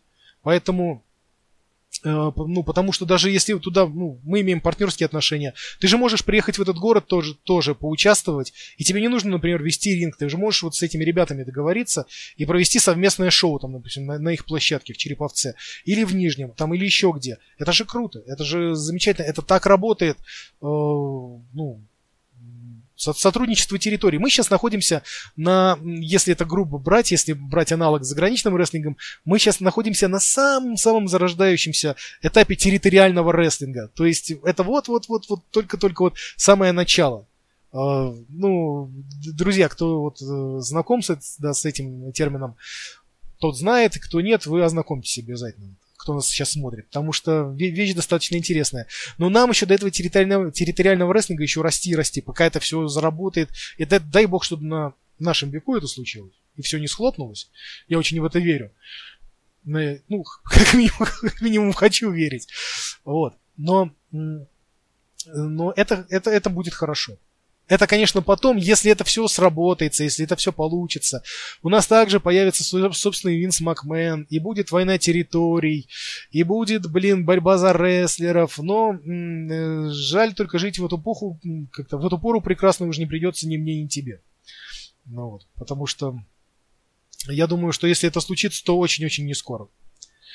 Вот. Ну, если, конечно, вдруг неожиданно какой-нибудь там Сава Морозов не появится там в версии 2.0, какой-нибудь лютый меценат, который будет фанатом рестлинга и скажет, вот вам, друзья, два, эшелона, два эшелона денег, делайте, что хотите, мол, стройте свое шоу, а я вам завтра подвезу еще. Тогда вопросов нет, тогда круто, тогда сделаем, сделаем все, сделаем все по красоте. А вот, ну, если впустую не спустим, если впустую не спустим, конечно. Вот. А так, э, ну, я очень сильно сомневаюсь, что такой меценат появится. Интересно было бы еще побольше узнать о твоем возвращении в НФР вот в 2015 году, как это произошло и чем ты за этот период успел позаниматься, на каких ролях побывать. Да, в 2015 году я когда вернулся, э, значит, э, изначально там была очень интересная история. У нас как раз э, было, появилась идея вот шоу «Удар». Как раз была мысль, ну, точнее, меня, меня хотели туда пригласить ребята как ведущего шоу один из создателей нашего шоу «Удар». Не буду говорить его имени, он знает, кто это. Вот. Значит, э, я должен был вернуться, ну, мы, мы должны были начать э, вот, записывать шоу «Удар». У нас была концепция, мы Точнее, название удара еще не придумали, что вот есть такое шоу. Вот э, задумки какие-то, вот какие-то рубрики думали, придумывали и так далее. И когда я возвращался, мы, значит, э, э, Кувалда тогда выступал, и я решил стать его менеджером. Но я не учел, блин, никто из нас, мы как-то лоханулись капитально. Не учли нашу публику, э, достопочтеннейшую, которая, кстати, с точки зрения восприятия вот шоу, она вот ближе, ну, на мой взгляд, она ближе, наверное, к мексиканской публике, вот, э, нежели к американской и, или японской. По крайней мере, наш зритель, когда, если он входит в Rush Кураж, он действительно может, как американский, мне кажется, то есть, как мексиканский, там, блин, кинуть, э, кинуть в тебя чем-нибудь там, э, ну, я уже не говорю про поножовщину, не дай бог, конечно, но вещи, когда, когда в тебя народ там бросает и рвется там на ринг, на, набить тебе лицо, бывали. Это, наверное, вот больше свойственно для мексиканской публики. И вот, то есть у нас очень часто ну, человек не отделяет э, рестлера от человека. Наверное, это и хорошо, я считаю наверное. Но мы допустили гигантскую ошибку. Я, когда вернулся, вот должен был быть ведущим удара и параллельно э, быть менеджером кувалды. Мы не учли одного, что ведущий должен быть человеком нейтральным. Он должен быть независимым лицом, он должен быть, ну, скорее всего, восприниматься публикой как фейс. Ну, он и должен таким быть. А я вернулся как менеджер Кувалды, как менеджер Хилл. И у зрителя случился небольшой разрыв шаблона, когда я им приветственно говорю, там, дорогие друзья, вот мы, там сейчас розыгрыш призов, интересные факты из жизни НФР, а сейчас следующий матч. И в этом следующем матче я выхожу, и а эти матчи записывались еще до того, как мы запустили удар. Я немного ну не знаю, лоханулся, что ли, или как это можно назвать. Ну, то есть, когда ты выходишь на ринг, как хил, берешь микрофон и начинаешь говорить, вы там школьники, вы там все обсосы, типа, да, вы там зависимы от своих социальных сетей, ставьте лайки, делайте репосты, вы там чмыри, там все такое. Вот, ты это загоняешь на полных серьезных щах в микрофон, и потом ты же уже, когда этот бой закончился, ты говоришь, ну, дорогие друзья, с вами был Шоу Удар, ставим лайки, делаем репосты, подписываемся на наш канал. Эй!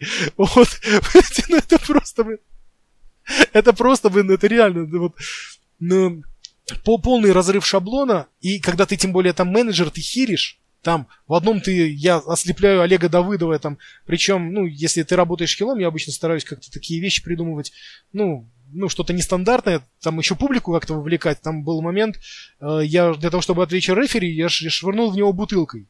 По-моему, по это было так. Бутылкой пластиковой. Я уже даже не помню, кто это, то ли Данила, то ли Макс Миронов судил. А когда он на меня обернулся, я начал кричать, что это бросил кто-то из зрительного зала. И прям начал на чувака показывать. Тот такой, нет, не я. Говорю, вот это он метнул. Ну, то есть такой интерактив, все. Публика это видит и видит в, в интернете. Это же, ну, блин, негодуют наши зрители ютубовские. А еще учитывая, что у нас самый токсичный, мне кажется, YouTube вообще в мире, Рутуб наш, вот русский YouTube. Вы понимаете, что нашему человеку хорошее слово написать сложно. Вот говна всякого накидать, это мы с радостью. И, естественно, вы можете представить, что там в комментариях появилось потом после этим... А это были самые первые выпуски шоу «Удар». Вот. Чем мне там только не желали, я прям это, я заходил и просто думаю, мать моя женщина, что происходит вообще? То есть народ не разделял ни в коем случае. Вот это была просто гигантская ошибка, которую мы допустили. И я на это смотрю, и я понимаю, что дальше еще будет матч, который уже прошел, где я там сдергиваю лома за ринг, и я его тоже отвлекаю. Там был бой. Я думаю, господи, сейчас мне, сейчас мне опять прилетит. А я как-то так, такому трэш, не привык нифига. Вот сколько хилом не работал, но такого я не читал, что мне там прям смерти желают какой-то лютой, противоестественной и всего такого прочего. Ну, всякое было, но такого нет. Э, ну вот, э, так что совмещение работы менеджера и э, ведущего оказалось не самой удачной. То есть, если надо было выходить менеджером, то, наверное, все-таки менеджером фейсом. Но тут мы что-то лоханулись малость с этим делом. Поэтому мою программу с Кувалдой пришлось так оперативненько подсовернуть. Единственное, я вот на Росляде 2015 вышел вместе с ним в качестве менеджера против боя с Муратом Боспорусом. Вот. Но так в целом я постепенно отошел от этого дела, остался только вот э, ведущим, ну и одним из создателей как бы шоу там э, за кулисами там, ну, работа по графике там по той же самой и так далее. Это тоже вот, ну, графика к выпускам там и прочее, это тоже вот, ну, этим занимаюсь я. Вот, кстати, по графике я тут недавно у тебя видел, что ты занимался еще и графикой для шоу какого-то тайского промоушена, по-моему, или как это вообще это совместное, совместное шоу. Э, да, тайский промоушен провел свое первое шоу, и и э, индийская Wrestle Square, с которой у нас есть партнерские отношения. Ну, так, ну такие на локальном уровне, то, что Мефисто является чемпионкой Wrestle Square, да, что у нас э, индийцы приезжали к нам выступать, это тоже представители вот этого вот. А мне написал непосредственно Винс, э, ну, Винс это его имя, так индийское звучит в, в, в, английском, в английском варианте. Он видел наши постеры НФРовские, они ему понравились, и он мне написал, говорит, можешь помочь, типа, вот, есть у нас идея, вот название шоу такое-то, такое-то, вот можешь помочь с, вот, твое видение. Ну, я ему, да, сделал, вот, ну, придумал лого, придумал подложечку саму, придумал, как это вот э, компоноваться будет. Ну, лого, откровенно говоря, я его не придумал прям 100%. Я взял за основу стилистику там э, уже виденного мною, ну, доработал ее немного, и э, ему понравилось, я потом как обычно, посмотрел, говорю, блин, не-не, давай я переделаю, потому что оно прям похоже. Я говорю, дай-ка я его немного допилю, вот, чтобы оно все-таки было более уникальным. Он такой, не-не-не, все, давай оставим так, как есть.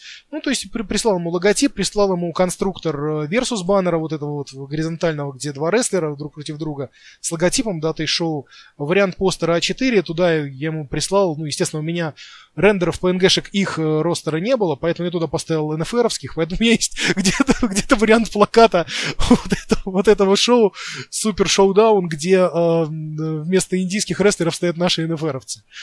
Вот, в, в полном составе.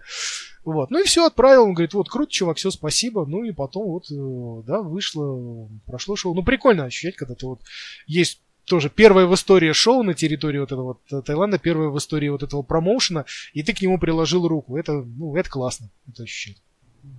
Я уже вижу начало этого подкаста с фразы «Мне написал Винс». А, ну да. Нормально. Ой, да не, да, да. Винс у нас не был. Шейн был, Винса не был. Кстати, тоже интересная история. Шейн приезжал в НФР, когда по делам, да. чтобы ты в то время был же? Да, я в охране стоял. Я, ну, я и Кувалда, мы стояли с, по правую и левую сторону от столика, за которыми сидели Шейн и Карл Демарко, и зорко следили, чтобы к ним никто не лез. Вот. Так что мы, мы, мы, мы типа были их секьюрити на этом шоу, да. А лично пообщаться с ним как-то удалось? Да, да, да, конечно. Они абсолютно, ну, ну Карл Демарко, он такой э, ну, он прямо вот с виду... Вообще мне тогда... Я потом, когда впервые увидел Питера Гриффина, я подумал, господи, как похож, блин. Потому что они внешне очень похожи. Шейн, он абсолютно... Вот что меня поразило, вот из всех иностранцев, я настолько был удивлен, э, абсолютно открытый, э, абсолютно вот абсолютно такой вот человек не знаю, доброжелательный. Да, он за кулисами стоял, разговаривал, с ним фотографировали все, как бы. Он там, э, когда он и Вадим, не на, на встрече тоже Вадим присутствовал. Вадим там, ну, Шейн пытался вроде как с точки зрения бизнеса там как-то диалог вести, а Вадим что-то начал говорить, вы знаете, типа, какой он рестлер крутой. Начал рассказывать про этот безумный спот, где на Backlash Шейн сиганул на этого, на Big Show, там с этой высоты и прочее. Тот засмущался такой, да не, не, не надо, что, ну какое отношение там это имеет. Но он, не знаю, мне абсолютно вот э, показался очень таким искренним и доброжелательным человеком, ну, светлый очень такой. Наверное, вот из всех иностранцев, кстати, которые приезжали, наверное, одно из самых вот положительных таких вот впечатлений а вот а, оставил именно Шейн. И, насколько я знаю, это вот у всех так. Потому что ну, очень доброжелательный, очень такой прямо. Блин, ну я вот, честно говоря, я вот хотел бы, чтобы вот Империя Винса в итоге вот потом перешла к нему в руки, но это вряд ли случится. Потому что, потому что сестра со своим мужем, скорее всего, свои когти Когти в этот бизнесок, да, погрузили уже плотно, там, не только в мясо, но и до самых костей, поэтому ни хрена, наверное, ему не отдадут. А жалко. А были какие-то разочарования вот в плане иностранных рестлеров, которые приезжали, что вот... Да, как сказать-то... А, блин, ну, надо понимать, что я не всех, э, не со всеми рестлерами там плотно общался, э, скажем так. У меня лично с как, как сказать-то, я, я, короче, из рестлеров, вот, например, когда были всемирные рестлинг-бои в цирке на Святом Бульваре, это было шоу, которое э, к НФР особого отношения не имеет, но я там выступал. Ну, вот. Это было шоу, которое вел Николай Фоменко в 2004 году. вот, и э, за кулисами там, ну, там приехал этот промоушен э, немецкий EWP, Euro, European Wrestling Promotion. И э, я там участвовал как вот чемпион независимой федерации рестлинга. Там многие наши ребята там были э, за кулисами. В зрителе, кстати, был Ваня Локомотив, который еще не стал локомотивом, после этого шоу пришел к нам. Вот. Я там был за кулисами, мне там вот не понравился товарищ. Э, ну, это, опять же, это, ну, лично мое такое мнение. Про него, правда, говорят, про покойников это лучше хоро... либо никак, либо, либо хорошо. Э, такой рестлер Дрю Макдональд был. Про него, кстати, в книжке Криса Джерика можно почитать. Ну вот, по-моему, в «Вокруг света в спандексе» он там упоминается. Ну, такой очень специфичный человек. Вот он, ну, это, прям, это прям ветеран рестлинг-сцены, вот. И он все пытался меня поддеть, там ходил, пел, короче, «Калинку-малинку», там, э, ну, с диким акцентом, короче, со, со всяким вот, ну, как-то вот это мне не особенно понравилось. Э, но это, в принципе, нормальная практика, когда, когда ветераны молодых рестлеров там как-то цепляют, задевают. А за кулисами, насколько я знаю, вот в НФР те, кто выступал, какие-то сложности были э, с Анджей Датом, насколько я знаю. Ну, там э, такие сложности, ну, не, не сказать, что как с человеком, но что-то там какие, какие-то были проблемы, но это лучше у ребят спросить, которые с ним напрямую работали. Вот. А, ну, еще был парень, э, господи, забыл, как его зовут, э, на Кубке Короля Хардкора, вот он участвовал в матче в 2014 году, был Суперус, Локомотив, когда он у Суперуса газонокосилкой посек. Хаос был рестлер, и вот этот, забыл, как его, блин, звать, э, кудрявый такой парень. Ну вот. Но мне он не понравился чем э, он такой, как, как показался нытиком каким-то. Он многие споты не хотел принимать, насколько я, как я мог видеть, и потом я с Суперусом общался. Он там, если, ну, когда ты любишь только бить, да, а там, э, когда тебя, тебе там хотят провести какой-то спот, а ты сваливаешь с ринга, ну, это как-то ну, не есть хорошо, наверное. Не знаю.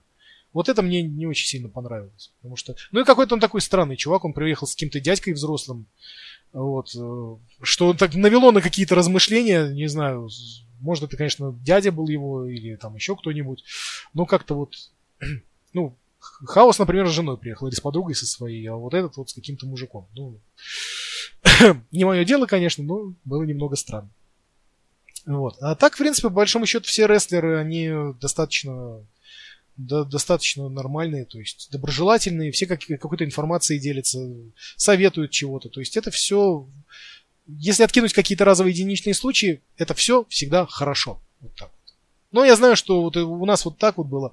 В NSW это, это Кольт Кабана, товарищ этот, который, который накидал там дел. Вы, наверное, читали про этот случай, да? Ну, конкретно я что-то не помню, что там такого было. А, а, а, так, тогда минутка рекламы. А у вас есть э, последний экземпляр э, журнала Spotfest? Я только первый выпуск конкретно. Вот, а вот если бы, а вот если бы у вас был третий номер журнала Spotfest, вы бы смогли бы прочитать, потому что там есть э, большое воспоминание, э, по-моему, список воспоминаний Евгения Медведева, бывшего генерального менеджера NSW, и там он про этот случай упоминает. Там с, э, много букв и картинок, так что будет возможность обязательно прочитайте. Там очень интересно. А вот э, ты уже упоминал то, что у тебя был период, когда ты вот, ну, практически перегорел от от рестлинга, но по сути все равно вот ты так или иначе как-то почти 20 лет с этим связан, и вот э, э, насколько, как в тебе поддерживался вот этот вот огонь, потому что все-таки в России рестлинг это такое занятие достаточно неблагодарное, непопулярное, и как-то вот э, как ты вот поддерживал себе это чувство, что нет, еще что-то можно сделать, как-то вот развить это дело? Вы знаете, я скажу так, что Э, иногда бывает порой достаточно даже пары хороших слов от зрителя, который пришел на шоу. Э, иногда так. Иногда, когда ты вот читаешь... Да, я говорил, что у нас вот наш YouTube, он очень токсичный, но когда ты, бывает, читаешь хорошие комментарии, хорошие отзывы, их меньше, потому что у нас почему-то вот хорошие комментарии писать не принято. У нас, если принято писать, то только плохое. Но э, есть моменты, когда ты вот э, разговариваешь с людьми и понимаешь, что вот это делаешь не зря когда я вижу, например, вот полный зал народу вот на последних шоу НФР, которые проходили, когда ты вот приводит статистика, что вот sold out, все билеты проданы. Когда ты слышишь эту реакцию, вот эту в зале, энергетику, потому что сейчас э, атмосфера в зале просто совершенно необычайная, вот на мой взгляд. Вот с тех пор, как мы э, начали выходить на этот режим, э, делать не ежемесячные шоу, а с большим перерывом, когда это стало Э, сказываться хорошо на посещаемости и на то, как проходит шоу. Потому что теперь они в плане качества рестлинга стали выше, на мой взгляд. Э, так сказать, лучше-меньше, но лучше. Вот так. И э, когда ты слышишь, как реагирует публика, как она болеет, э, вот э, когда бывает подходят люди, вот ко мне там на живых записях удара подходил парень, говорит, блин, я вот читал много, э, знал, что есть, но вот как-то дойти ну, не, не хотелось, да, ну вот я там послушал, вот решил все-таки сходить посмотреть. Ребята, это круто. Вот типа то, что там есть на видео, и то, как это воспринимается в зале, это очень классно. И да, ты понимаешь, что вот, ну, вот ради этих людей, пока есть такие люди, мы это будем делать. Потому что, э, ну, ты видишь, что это не зря. И мне, что еще помогает, э, так сказать, вот этим заниматься, я видел, как это начиналось, и я видел, в каком состоянии это было тогда. И я вижу, как это есть сейчас. И мне есть чем сравнивать. Очень многие, кто сейчас в НФР, не имеют этой возможности, потому что, ну, только единицы. Там с, из 2003 года в нынешней федерации э, вместе со мной остался только Макс Миронов, наш рефери. Он пришел, но пришел в 2003, но немножко позже. Э, там из 2005-го там э, ребята, да, есть тоже олдфаги, там, да, есть Рон, э, Ронни Кримсон, Ваня Марков, э, Антошка Дерябин, да, 2006 год, э, Данила Дмитриев, 2005. Это все, да, им есть сравнивать. Но видите, вот, но даже когда они пришли, уже все было чуть более причесанным, уже все было более работающим. Там они не застали ну, кризис НФР там 2003 там 2004 года. Ну, конца 2003 начала 2004 года. Э, они этого не видели. Вот той прям лютой жопой, которая у нас творилась в Федерации тогда, когда прям все было на, на, на, на грани. И она прям промоушен был ну, ну, практически, ну, не на закрытии, но не было непонятно, что делать. Вот. Я вижу, что есть что-то, да, что помогает э, работать, как бы двигаться. Я понимаю, что да, мы все это делаем, может быть, с какими-то ошибками. Да, я, например, с многими решениями не согласен, которые даже у нас вот происходят. Э, Мое видение рестлинга отличается от видения, наверное, большинства ребят, которые э, сейчас его делают там в постановке матчей, в стилистике матчей, я бы, наверное, сделал бы по-другому. Но у меня есть ниша, которой я занимаюсь. Я, моя, моя задача, чтобы она была выполнена максимально хорошо. Те, которые занимаются букингом, пускай занимаются букингом. Я, у меня есть мой, моя основная часть, за которую я ответственен. И я также принимаю участие в обсуждениях, как ну, там, соруководитель промоушена э, в других вопросах. Но там я не имею ключевого, как бы, решающего слова. Решающее слово тут этим занимается. Я могу лишь э, высказывать свое мнение там и сказать, вот это вот нормально, вот с этим я не согласен и так далее. Но прямо вот э, прям сказать, что вот нет, и тут там стукнуть кулаком, нет. Я занимаюсь исключительно только вот определенной своей частью в НФР, и за нее я ответственен. И э, я, например, ну, мне доставляет удовольствие, например, э, делать свою работу хорошо. То есть, если я вижу, что вот э, это нормально, да, э, к этому претензий нет, не обхаяли в интернете, значит, сделал хорошо. И еще одно, ну, у меня с рестлингом очень многое связано, я очень многим ему обязан, скажем так. Он мне помог, по большому счету, э, стать тем, кто я есть. Потому что в 2003 году э, был момент, когда я стоял в Москве, в, как сейчас помню, в Бутово, у меня сумка с вещами через плечо, в кармане у меня 15 рублей и все.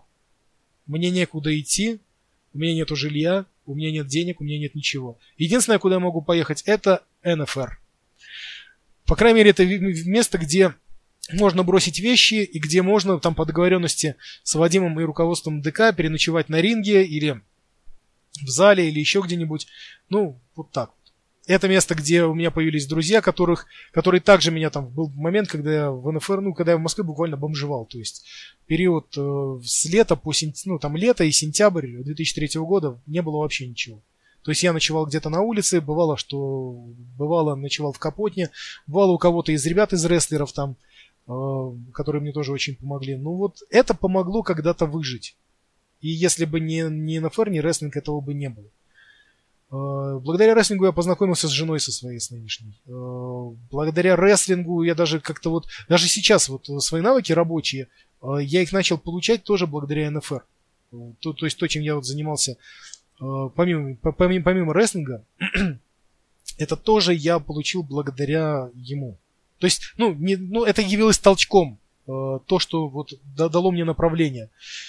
И поэтому да, я, я могу этим заниматься, мне это доставляет удовольствие, тем более сейчас, когда э, я вот в 2007, который уходил из НФР, и я, который сейчас, это два разных человека, потому что тот, который уходил в НФР, у него не было ни нормальной работы, ни нормальной профессии, он был с белорусским гражданством, у него не было жилья, ничего, да. Нынешний я – это человек, у которого у который есть диплом специалиста, который, да, мое отсутствие в НФР позволило, я отучился, получил высшее образование.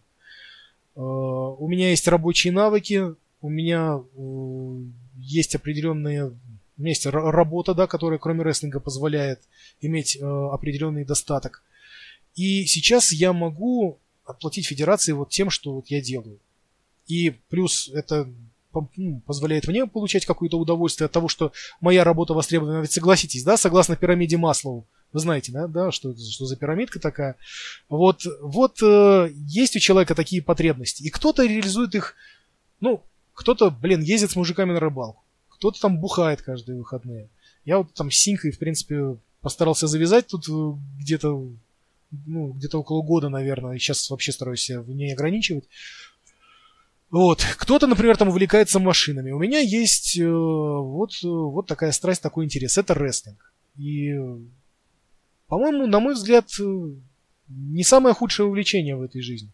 Поэтому вот. Это позволяет и э, плюс я понимаю, что эта работа востребована, и она дает какие-то результаты.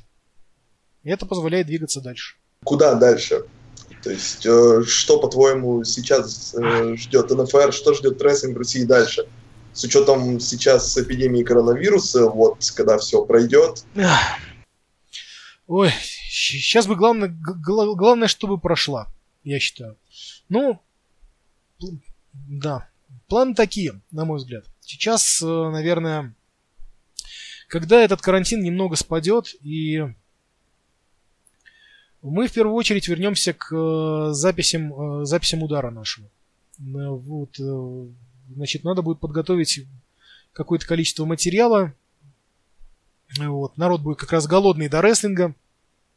Вот. А, подготовить это, а там дальше будем готовиться уже к крупному шоу, которое у нас вот съехало там из-за вот этих вот карантинных дел. Это, так сказать, в ближайших планах. В ближайших планах. Ну, э, что, что в будущем? Во-первых, как я и говорил, надо все-таки как-то налаживать связи, контакты с ребятами из э, других городов и, может быть, как-то постараться... Я не поверю, что где-то в, в других городах нету каких-то энтузиастов, которые хотят также вот организоваться там, в плане рестлинга у себя. Наверняка они есть. Может быть, как-то постараться с этими людьми как-то найти какой-то контакт, какую-то связь.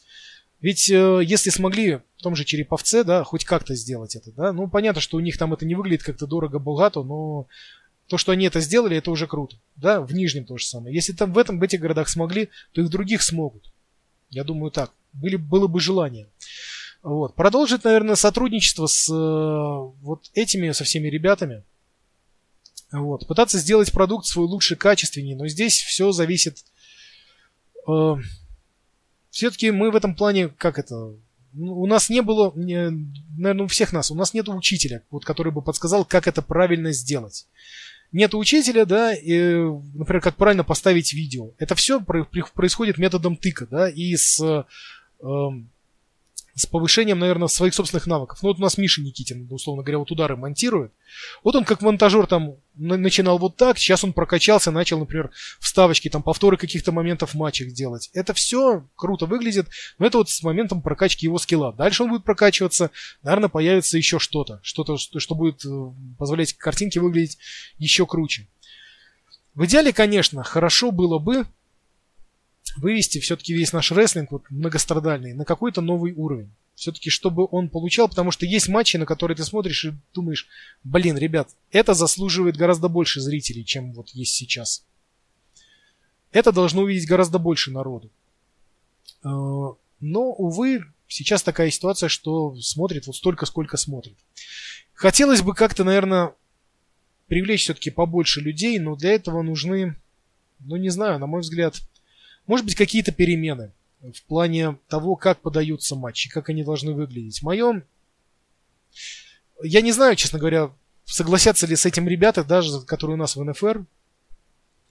И примут ли они это к сведению? Наверное, нет. Потому что у нас очень многие ребята все-таки работают по скриптам вот заграничного, того же самого американского рестлинга и так далее. Но я вот глубоко уверен, что в России рестлинг должен быть все-таки рестлингом для российского зрителя. Строиться он должен как для российского зрителя, а не как для американского, европейского или японского. Потому что японский рестлинг, например, пройдя сквозь фильтрацию, да, он получился уникальным, да, пура, стиль. И вещи, например, которые в американском рестлинге прокатывают, в японском, например, считаются мовитоном, да, те уже удары между ног, допустим. Или еще что-то. Э, это особенности менталитета, и это отложило отпечаток на стиль японского рестлинга. И это круто.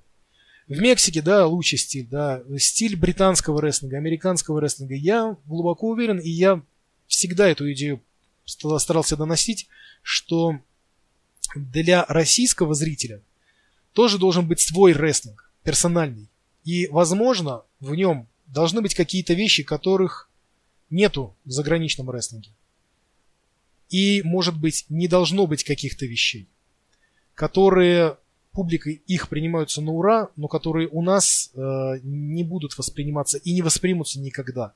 По крайней мере, если мы хотим, чтобы рестлинг смотрела массовая публика, а не только те, кто знакомы с этой кухней и понимают вот суть этого конструктора э, рестлинг-матчей нынешних, которые, что греха таить, они насколько, настолько заскриптованы сейчас, что угадать ну, весьма легко, что будет происходить на ринге, к сожалению.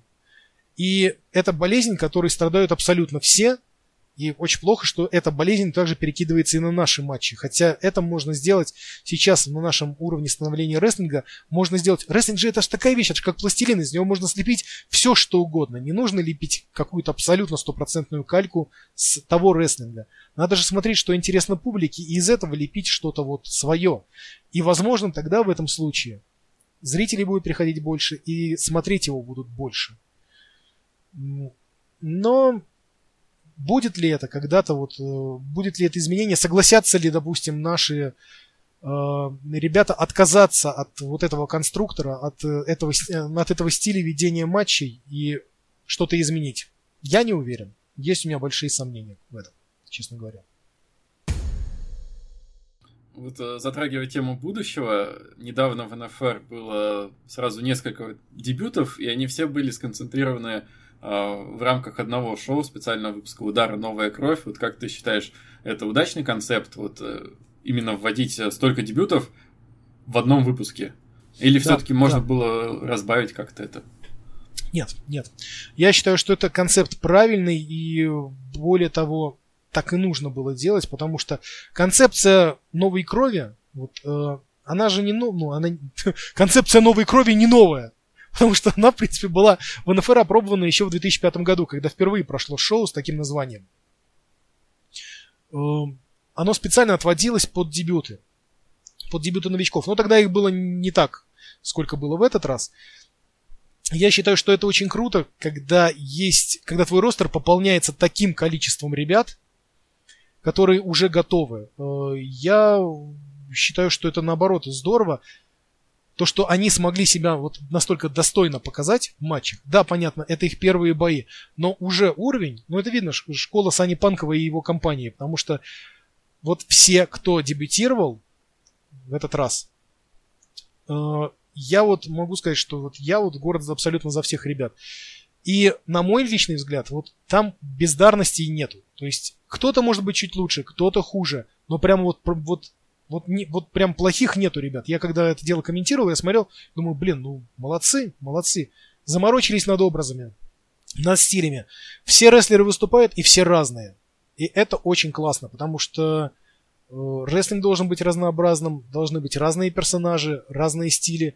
Это приносит вот это вот то, то разнообразие, за которое мы любим рестлинг. Потому что как только он становится одинаковым, он становится скучным. Он должен быть различным. И такой концепт, ну, я с точки зрения, например, просмотров, да, народ смотрел, э, людям интересно, и они себя, ну, они не ударили в грязь лицом.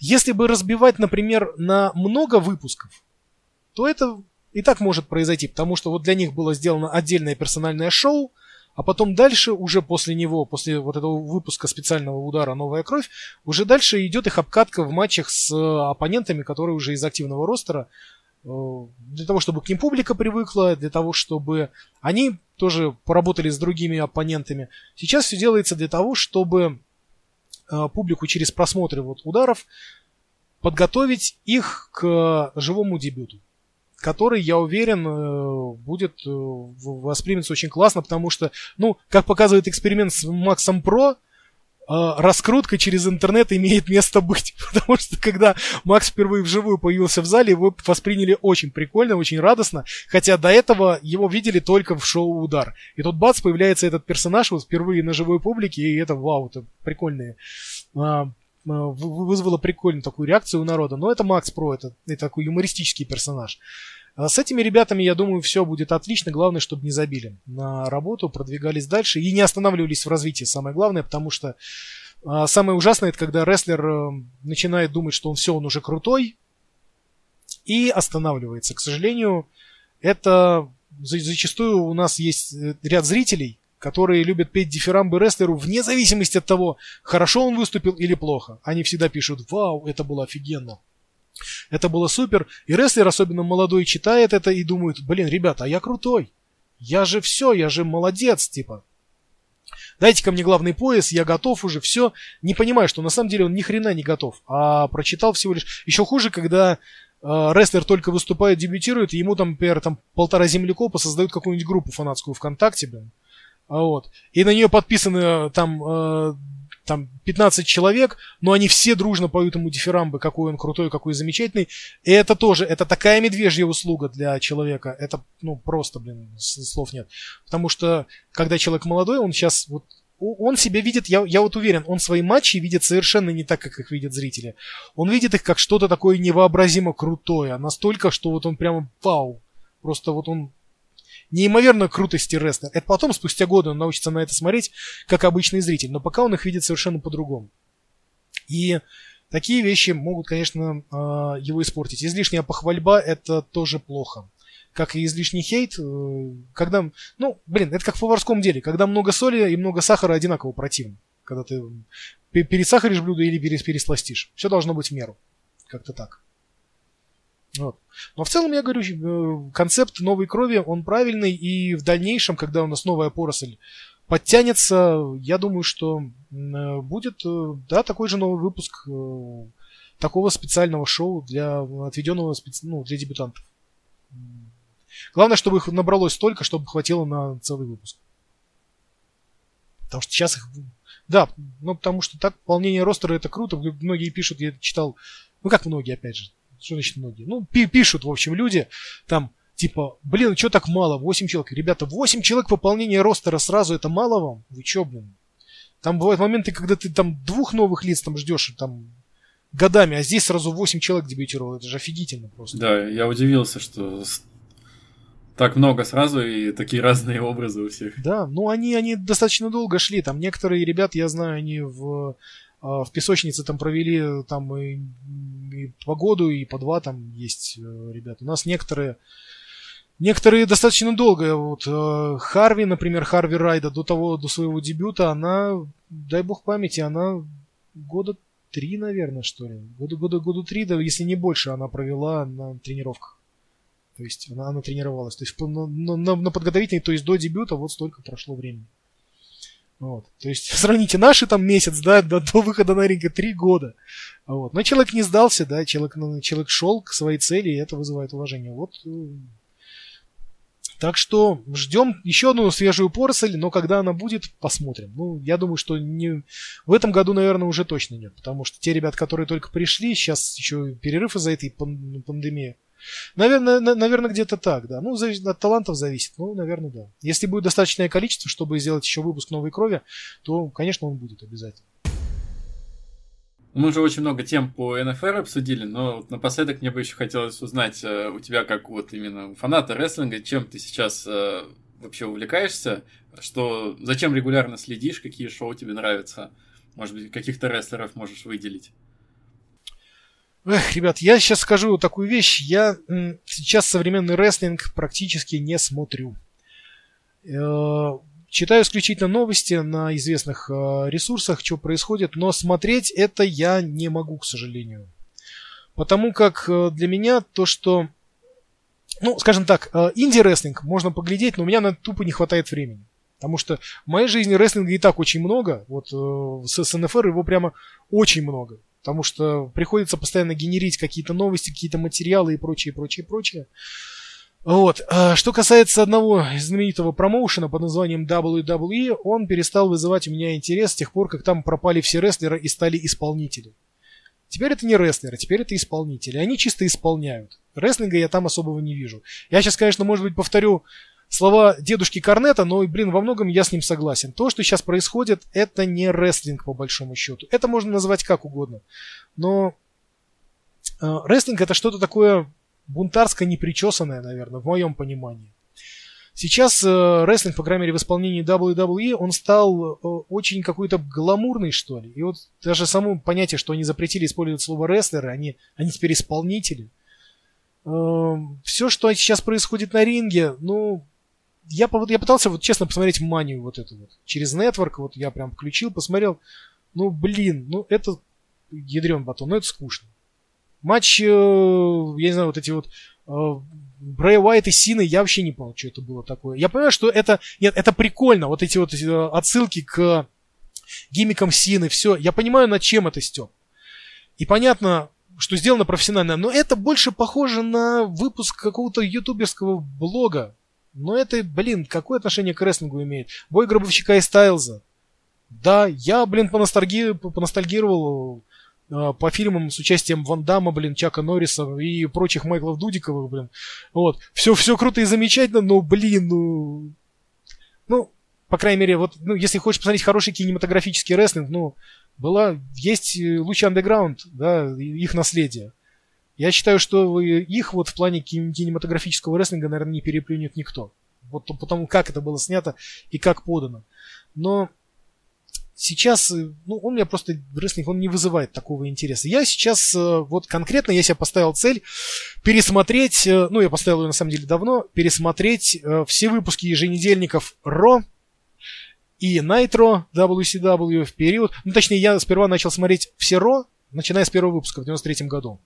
Все еженедельники, то есть смотришь еженедельничек, потом по per чтобы проследить вот как это все ну, как это все росло, как это все развивалось, какие гиммики были удачные, какие нет. Ну, это все очень интересно.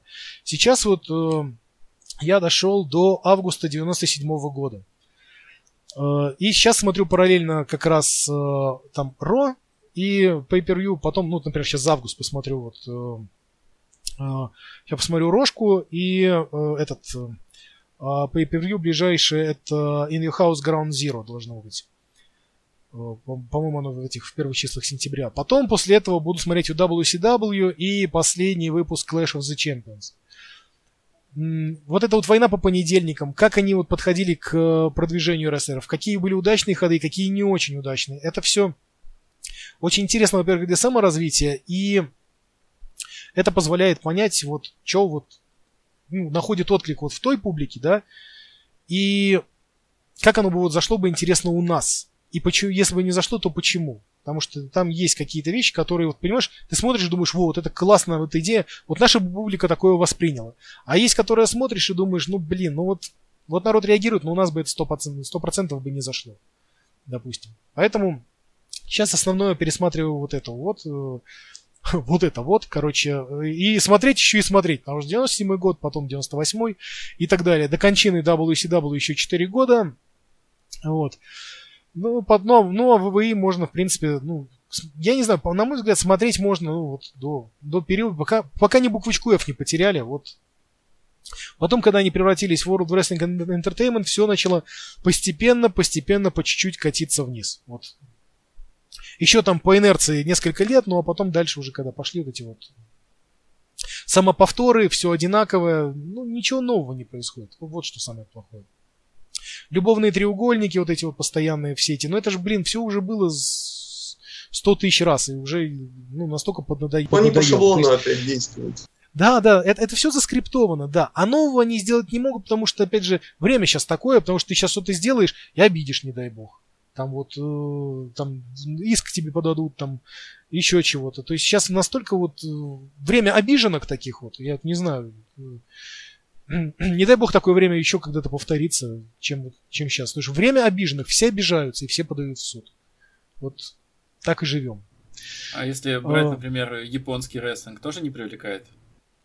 знаешь, японский рестлинг, он в принципе интересен. Он, он, э, ну вот сказать, что я его фанат, нет. То есть сама стилистика японского рестлинга, то, как они, э, их, их подход к, к становлению матчей, то, как они выходят на бой, э, вот это все их серьезность к, к этому бою, да, то, что в Японии рестлинг это все-таки спорт. Это хорошо, это близко. Но сказать, что я вот пристально слежу, ну, у них, японцев, правда, у них тоже так, 50-50. У них э, либо, блин, серьезный спорт, либо бой с человеком-невидимкой и со стремянкой. Да, вот. Э, ну, у, у, у, у них либо одно, либо другое. Блин. Вот. Ну, если брать э, спортивный рестлинг, да, это, э, э, это интересно, конечно. То есть, ну, ну, сказать, что я прям за этим вот тесно слежу, нет. Исключительно только извините, исключительно только по новостям, вот, которые в новостных пабликах читаю. Но сам, э, сам стиль Пуро, он, ну, конечно, он интересен. Возможно, когда-нибудь я, я до него руки дойдут, когда вот это все пересмотрю, э, и надо будет как-то все-таки свой э, расширять кругозор вот более как-то детально, да, потому что с японским я больше, больше всего знаком, конечно, со времен UWFI, когда там выступали, ну, Бушидо, который у нас транслировалось 7 по 7 ТВ. Ну, вот. Кстати, хороший, хороший был, э, хороший был промоушен и стилистика интересная. Вот у нас бы, кстати, такого типа бы рестлинг, наверное, зашел. Если бы его еще немножко разбавить бы, потому что он такой был тоже достаточно однообразный, но сам стиль вот с этими вещами, там не было излишних беганий от канатов, не было вот этого, блин, то, что я дико ненавижу в рестлинге, это эффект, вот я вот, будь моя воля, вот выжег бы каленым железом просто навсегда. Это эффект тупого слепого рефери. Вот это вот, блин, вот реально, вот меня это просто вот выбешивает. То есть такое ощущение, что как только человек надевает полосатую футболку, у него интеллект падает до отрицательных величин каких-то. То же самое касается внимания. То есть судить ставит какого-то идиота, блин, у которого плохо со зрением, со слухом и очень слабый вестибулярный аппарат. И вообще человек очень хлипкой конституции, потому что вырубается в нокаут от одного тычка плечом и падает и лежит в нокауте 10 минут. Ну, ребят, ну кому, ну кто это, блин, в это никто не верит, понимаете? То есть, если это, блин, рефери уже попадает в отключку, то надо бить действительно, чтобы ты понял. Он как э, локомотив там Даниле Дмитриеву этим плафоном в башку зарядил, как на одном шоу. И тут, и тут поехал. Вот это действительно, человек будет со стороны смотреть, он это увидит и такой, да, ну, блин, я бы тоже отключился от этого. Но когда ты понимаешь, что у человека за спиной происходит какой-то, блин, беспредел там дикий, а он этого в упор не видит, что у него шоры здесь, как у лошади, да, и эти затычки в ушах. Вот и он этого ничего не видит и не слышит, ну блин, ну кто, ну ну, как вы можете надеяться, что это вот привлечет новую публику, когда от этого фальшивка несет, блин, за километр просто. Покажите это человеку, который с рестлингом вообще не знаком. Он скажет, что такое вообще? Что, что это? Что за клоунада? Вот, говорю, вот, кстати, вот упоминаю, вот моя воля, убрал бы это нахрен бы. Оставил бы действительно, если вот вырубать рефери, чтобы это было, ну, как-то обусловлено. А вот это отвлечение, те, когда его тянут, там, закрывают еще что-то, нет. Это, блин, должно быть очень большой редкостью, и это должно быть вот обусловлено вот прям вот от и до. Почему так сделали и почему он не заметил. А не то, что там через матч, когда бац, и в отключку падает человек. Ну, нет. Как-то вот так вот. Эм, Наверное, да. Ну вот, э, что касаемо рестлинга, вот смотрю сейчас, смотрю старый, старый алдовый, который всегда вот хотел посмотреть, и сейчас это делаю. Вот. Ну и, конечно, вот закончил сейчас два сезона смотреть э, Темная сторона ринга. Шикарный просто сериал. Просто великолепный. На, на, настолько круто ребята сделали, заморочились, что прям слов нет. Мы записываемся 2 мая, сегодня день рождения у Дуэйна Джонсона. Рок это просто один из моих самых любимых рестлеров. И вот интересно узнать у тебя, какие вот для тебя все-таки такие иконы рестлинга, вот ты с самого детства смотрел, на кого, может, ты равнялся? Кого считаешь одним из лучших? Очень сложно сказать. Очень сложно, потому что вот рестлеры период, э, ну, Attitude, например, да, период Attitude, вот, э, это, блин, если кого-то взять, если посмотреть того же самого Рока, да, ну, это просто вот в период его расцвета, да, вот, Uh, тот же самый 2000 год, 99 ну это, блин, ну это просто, это, это вот рестлер идеальный просто. Ну, то, как он работает на ринге, как он подает uh, на микрофоне, все. Ему веришь, самое главное. Остин, то же самое, вот сейчас я вот его смотрю, блин, ну это тоже человек, который, э, ты тоже на него смотришь, ты ему веришь. Все, касаемо движений на ринге, то есть все выверено, все сделано правильно абсолютно.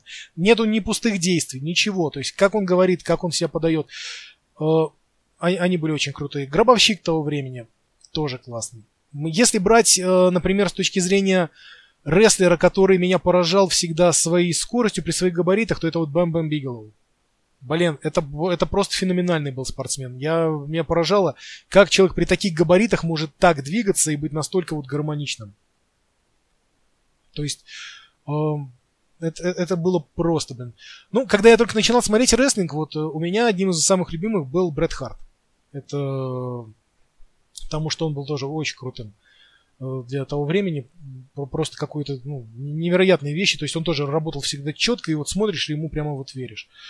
А, период, конечно, был период, когда совсем вот только-только начинал смотреть, ну, Хоган, разумеется, ну, потому что э, товарищ Хогана нельзя было не любить то, тем, как он себя подавал. Сейчас уже спустя время смотришь и понимаешь, что с точки зрения техники там, э, там вообще ничего не было особенного. Я помню, был безумно удивлен, когда увидел, как Хоган делает инцигири, но это было в Японии. Я, я, был, я, был, я, я был в шоке. Увидеть такой прием в исполнении товарища Терри, это было что-то невероятное. Вот. Э, ну вот, э, как-то так. У меня, я говорю, на тот момент, когда вот я смотрел рестлинг вот э, постоянно, у меня не было какого-то одного любимца, потому что был, был ряд рестлеров, которые вот прямо смотришь и понимаешь, что сейчас будет классный матч. Там, вот, не знаю, там, если брать там 2000 годы, это вот Рок, Остин, Бенуа, э, Гробовщик, э, Джерика, там, ну, блин, вот ты понимаешь, что вот сейчас будет что-то классное, когда они выходят на ринг. И какого-то кон- конкретно одного я в рестлере себе в любимчике не выбрал, потому что, как я говорю, я в рестлинге люблю, люблю разнообразие всегда. Он должен быть различным. Только тогда его интересно смотреть, потому что ты хочешь посмотреть э, один стиль, там хочешь посмотреть другой, хочешь посмотреть, как матч ведется так, а не эдак. Вот, рестлинг тебе это дает. Это очень круто. Так что какого-то конкретного любимца нету. Но список достаточно большой, если их всех перечислять, то, наверное, уйдет очень много времени. Э, всем спасибо, кто смотрел этот выпуск. Слушайте нас на Яндекс Музыке, ВКонтакте, смотрите на Ютубе, ставьте лайки, жмите на колокольчик. С вами были Руслан Ахметов, Руслан Фадеев и наш гость Валентин Марудов, пресс. Всем спасибо, всем пока.